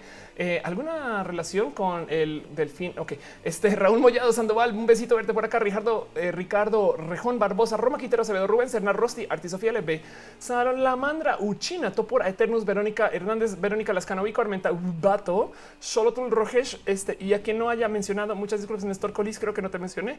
Y eso fue lo que fue. Este pato, gracias por pasar. La gente que está en Twitch, vamos a ahora váyanme sufrir porque llegó un chingo de gente a Twitch. Así que un agradecimiento especial a, que dale caro en Ifel por venir y ser los martillos este, en Twitch. Muchas gracias, eh, sobre todo por estar acá. Pero además, eh, un abrazo especial a Caro y a, a Lucard, quienes son mis, literal, son mis, son mis patrones, básicamente porque están suscritos por esto. Pero bueno, es muy bonito hacer este show para ustedes y para todos los demás. También un abrazo especial a Of Course y gracias por hacer el show. Un abrazo a Adela Agustina, Akmal Beck, 1987. Caray. Eh, Alucard 1226, Andy Bowie, Icos, Azura Frost, Baron Javier, Benjamino 22612, Berkut, Buchido, Ingaya, Fortanet, Serentur, Clean for Star 2, Cynthia Kiri, Río 163, Donald John Trump 44, Edith Picasso, Edja 3170, El Papo Phone Club, El Pan Verde, El Cras, Entropy, Entropy Embrace, Epsilon Cat, Fegwent, Flutter Dash 26, Gaijin, Caligor Gamer 01, donde estará Gamer 00 y 02, Ivanildo, Jetro Bliss, Jackson, Wow, León Monter, gracias León por pasar, siempre estar en estos shows, Lexer, NZ, Lia Mark, Mac, 1542 Magister, Mac Team, Mike Up, Missing No, Missing Number 00000, Mito XD, Muffle, Merkelim, Mirma 07, Mr. Robotum, Nefelilo, Nil Cadet, No Soy Kvgon, Pato Dur, Pato Verdes 39, Pentiu, Quisiela, Ploshkin, Profiana, Quaki, Robin Last, Kant, Schmer 55, Scromin, Stefan Evans, Stoner, Super Vitia, Super Metep, 340 Urca, Team Cove, 987 Twitch, Lightbot, hoy ¿tú quién eres? 7 Sterben, Van 269, Valera Sobacaba, Shink, 13 X59, 6 XX No Lock, Yaja 1. Samokain, Zapasamaski y Suriel. Espero haberlos leído bien y si no, lo siento. Pero muchas, muchas gracias. Muchas gracias por pasar por acá y ser parte de esto. Ya saben, todos los domingos en la noche hablar de los temas que ustedes quieran hablar. Sé que me quedé pendiente un tema. Lo voy a hablar en Twitter. Honestamente, eh, solo voy a decirles esto. Dejemos de pelear entre nosotros acerca de quién se merece sufrir más eh, con el tema de Mara y tratemos de buscar soluciones que nos ayuden a creer y vivir y sentirnos en equipo. Es lo único que pido. Em, hay que marchar, sí, hay que pedir por más seguridad, sí, pero a ver, tengo una amiga que asesinaron en Puebla eh, hace dos años, no, perdón, más, en el 2002, hace cuatro, cuatro casi ya casi cinco años, cuyo asesino no han agarrado y fue un tema de feminicidio, transfeminicidio igual. Entonces el problema es hay que arreglar el sistema, no hay que hacer policías nuevas, no hay que hacer una, un sistema de transporte solo para mujeres, no, no hay que, hay que solucionar algo de esto de modos sistémicos pero sobre todo no hay que pelear entre nosotros de quién sí sufre, quién no sufre, quién se está más indignado y quién está menos indignado. Cuando hacemos esas cosas ganan los terroristas. Em, pero bueno, en fin, muchas gracias por todo. Eh, los quiero mucho.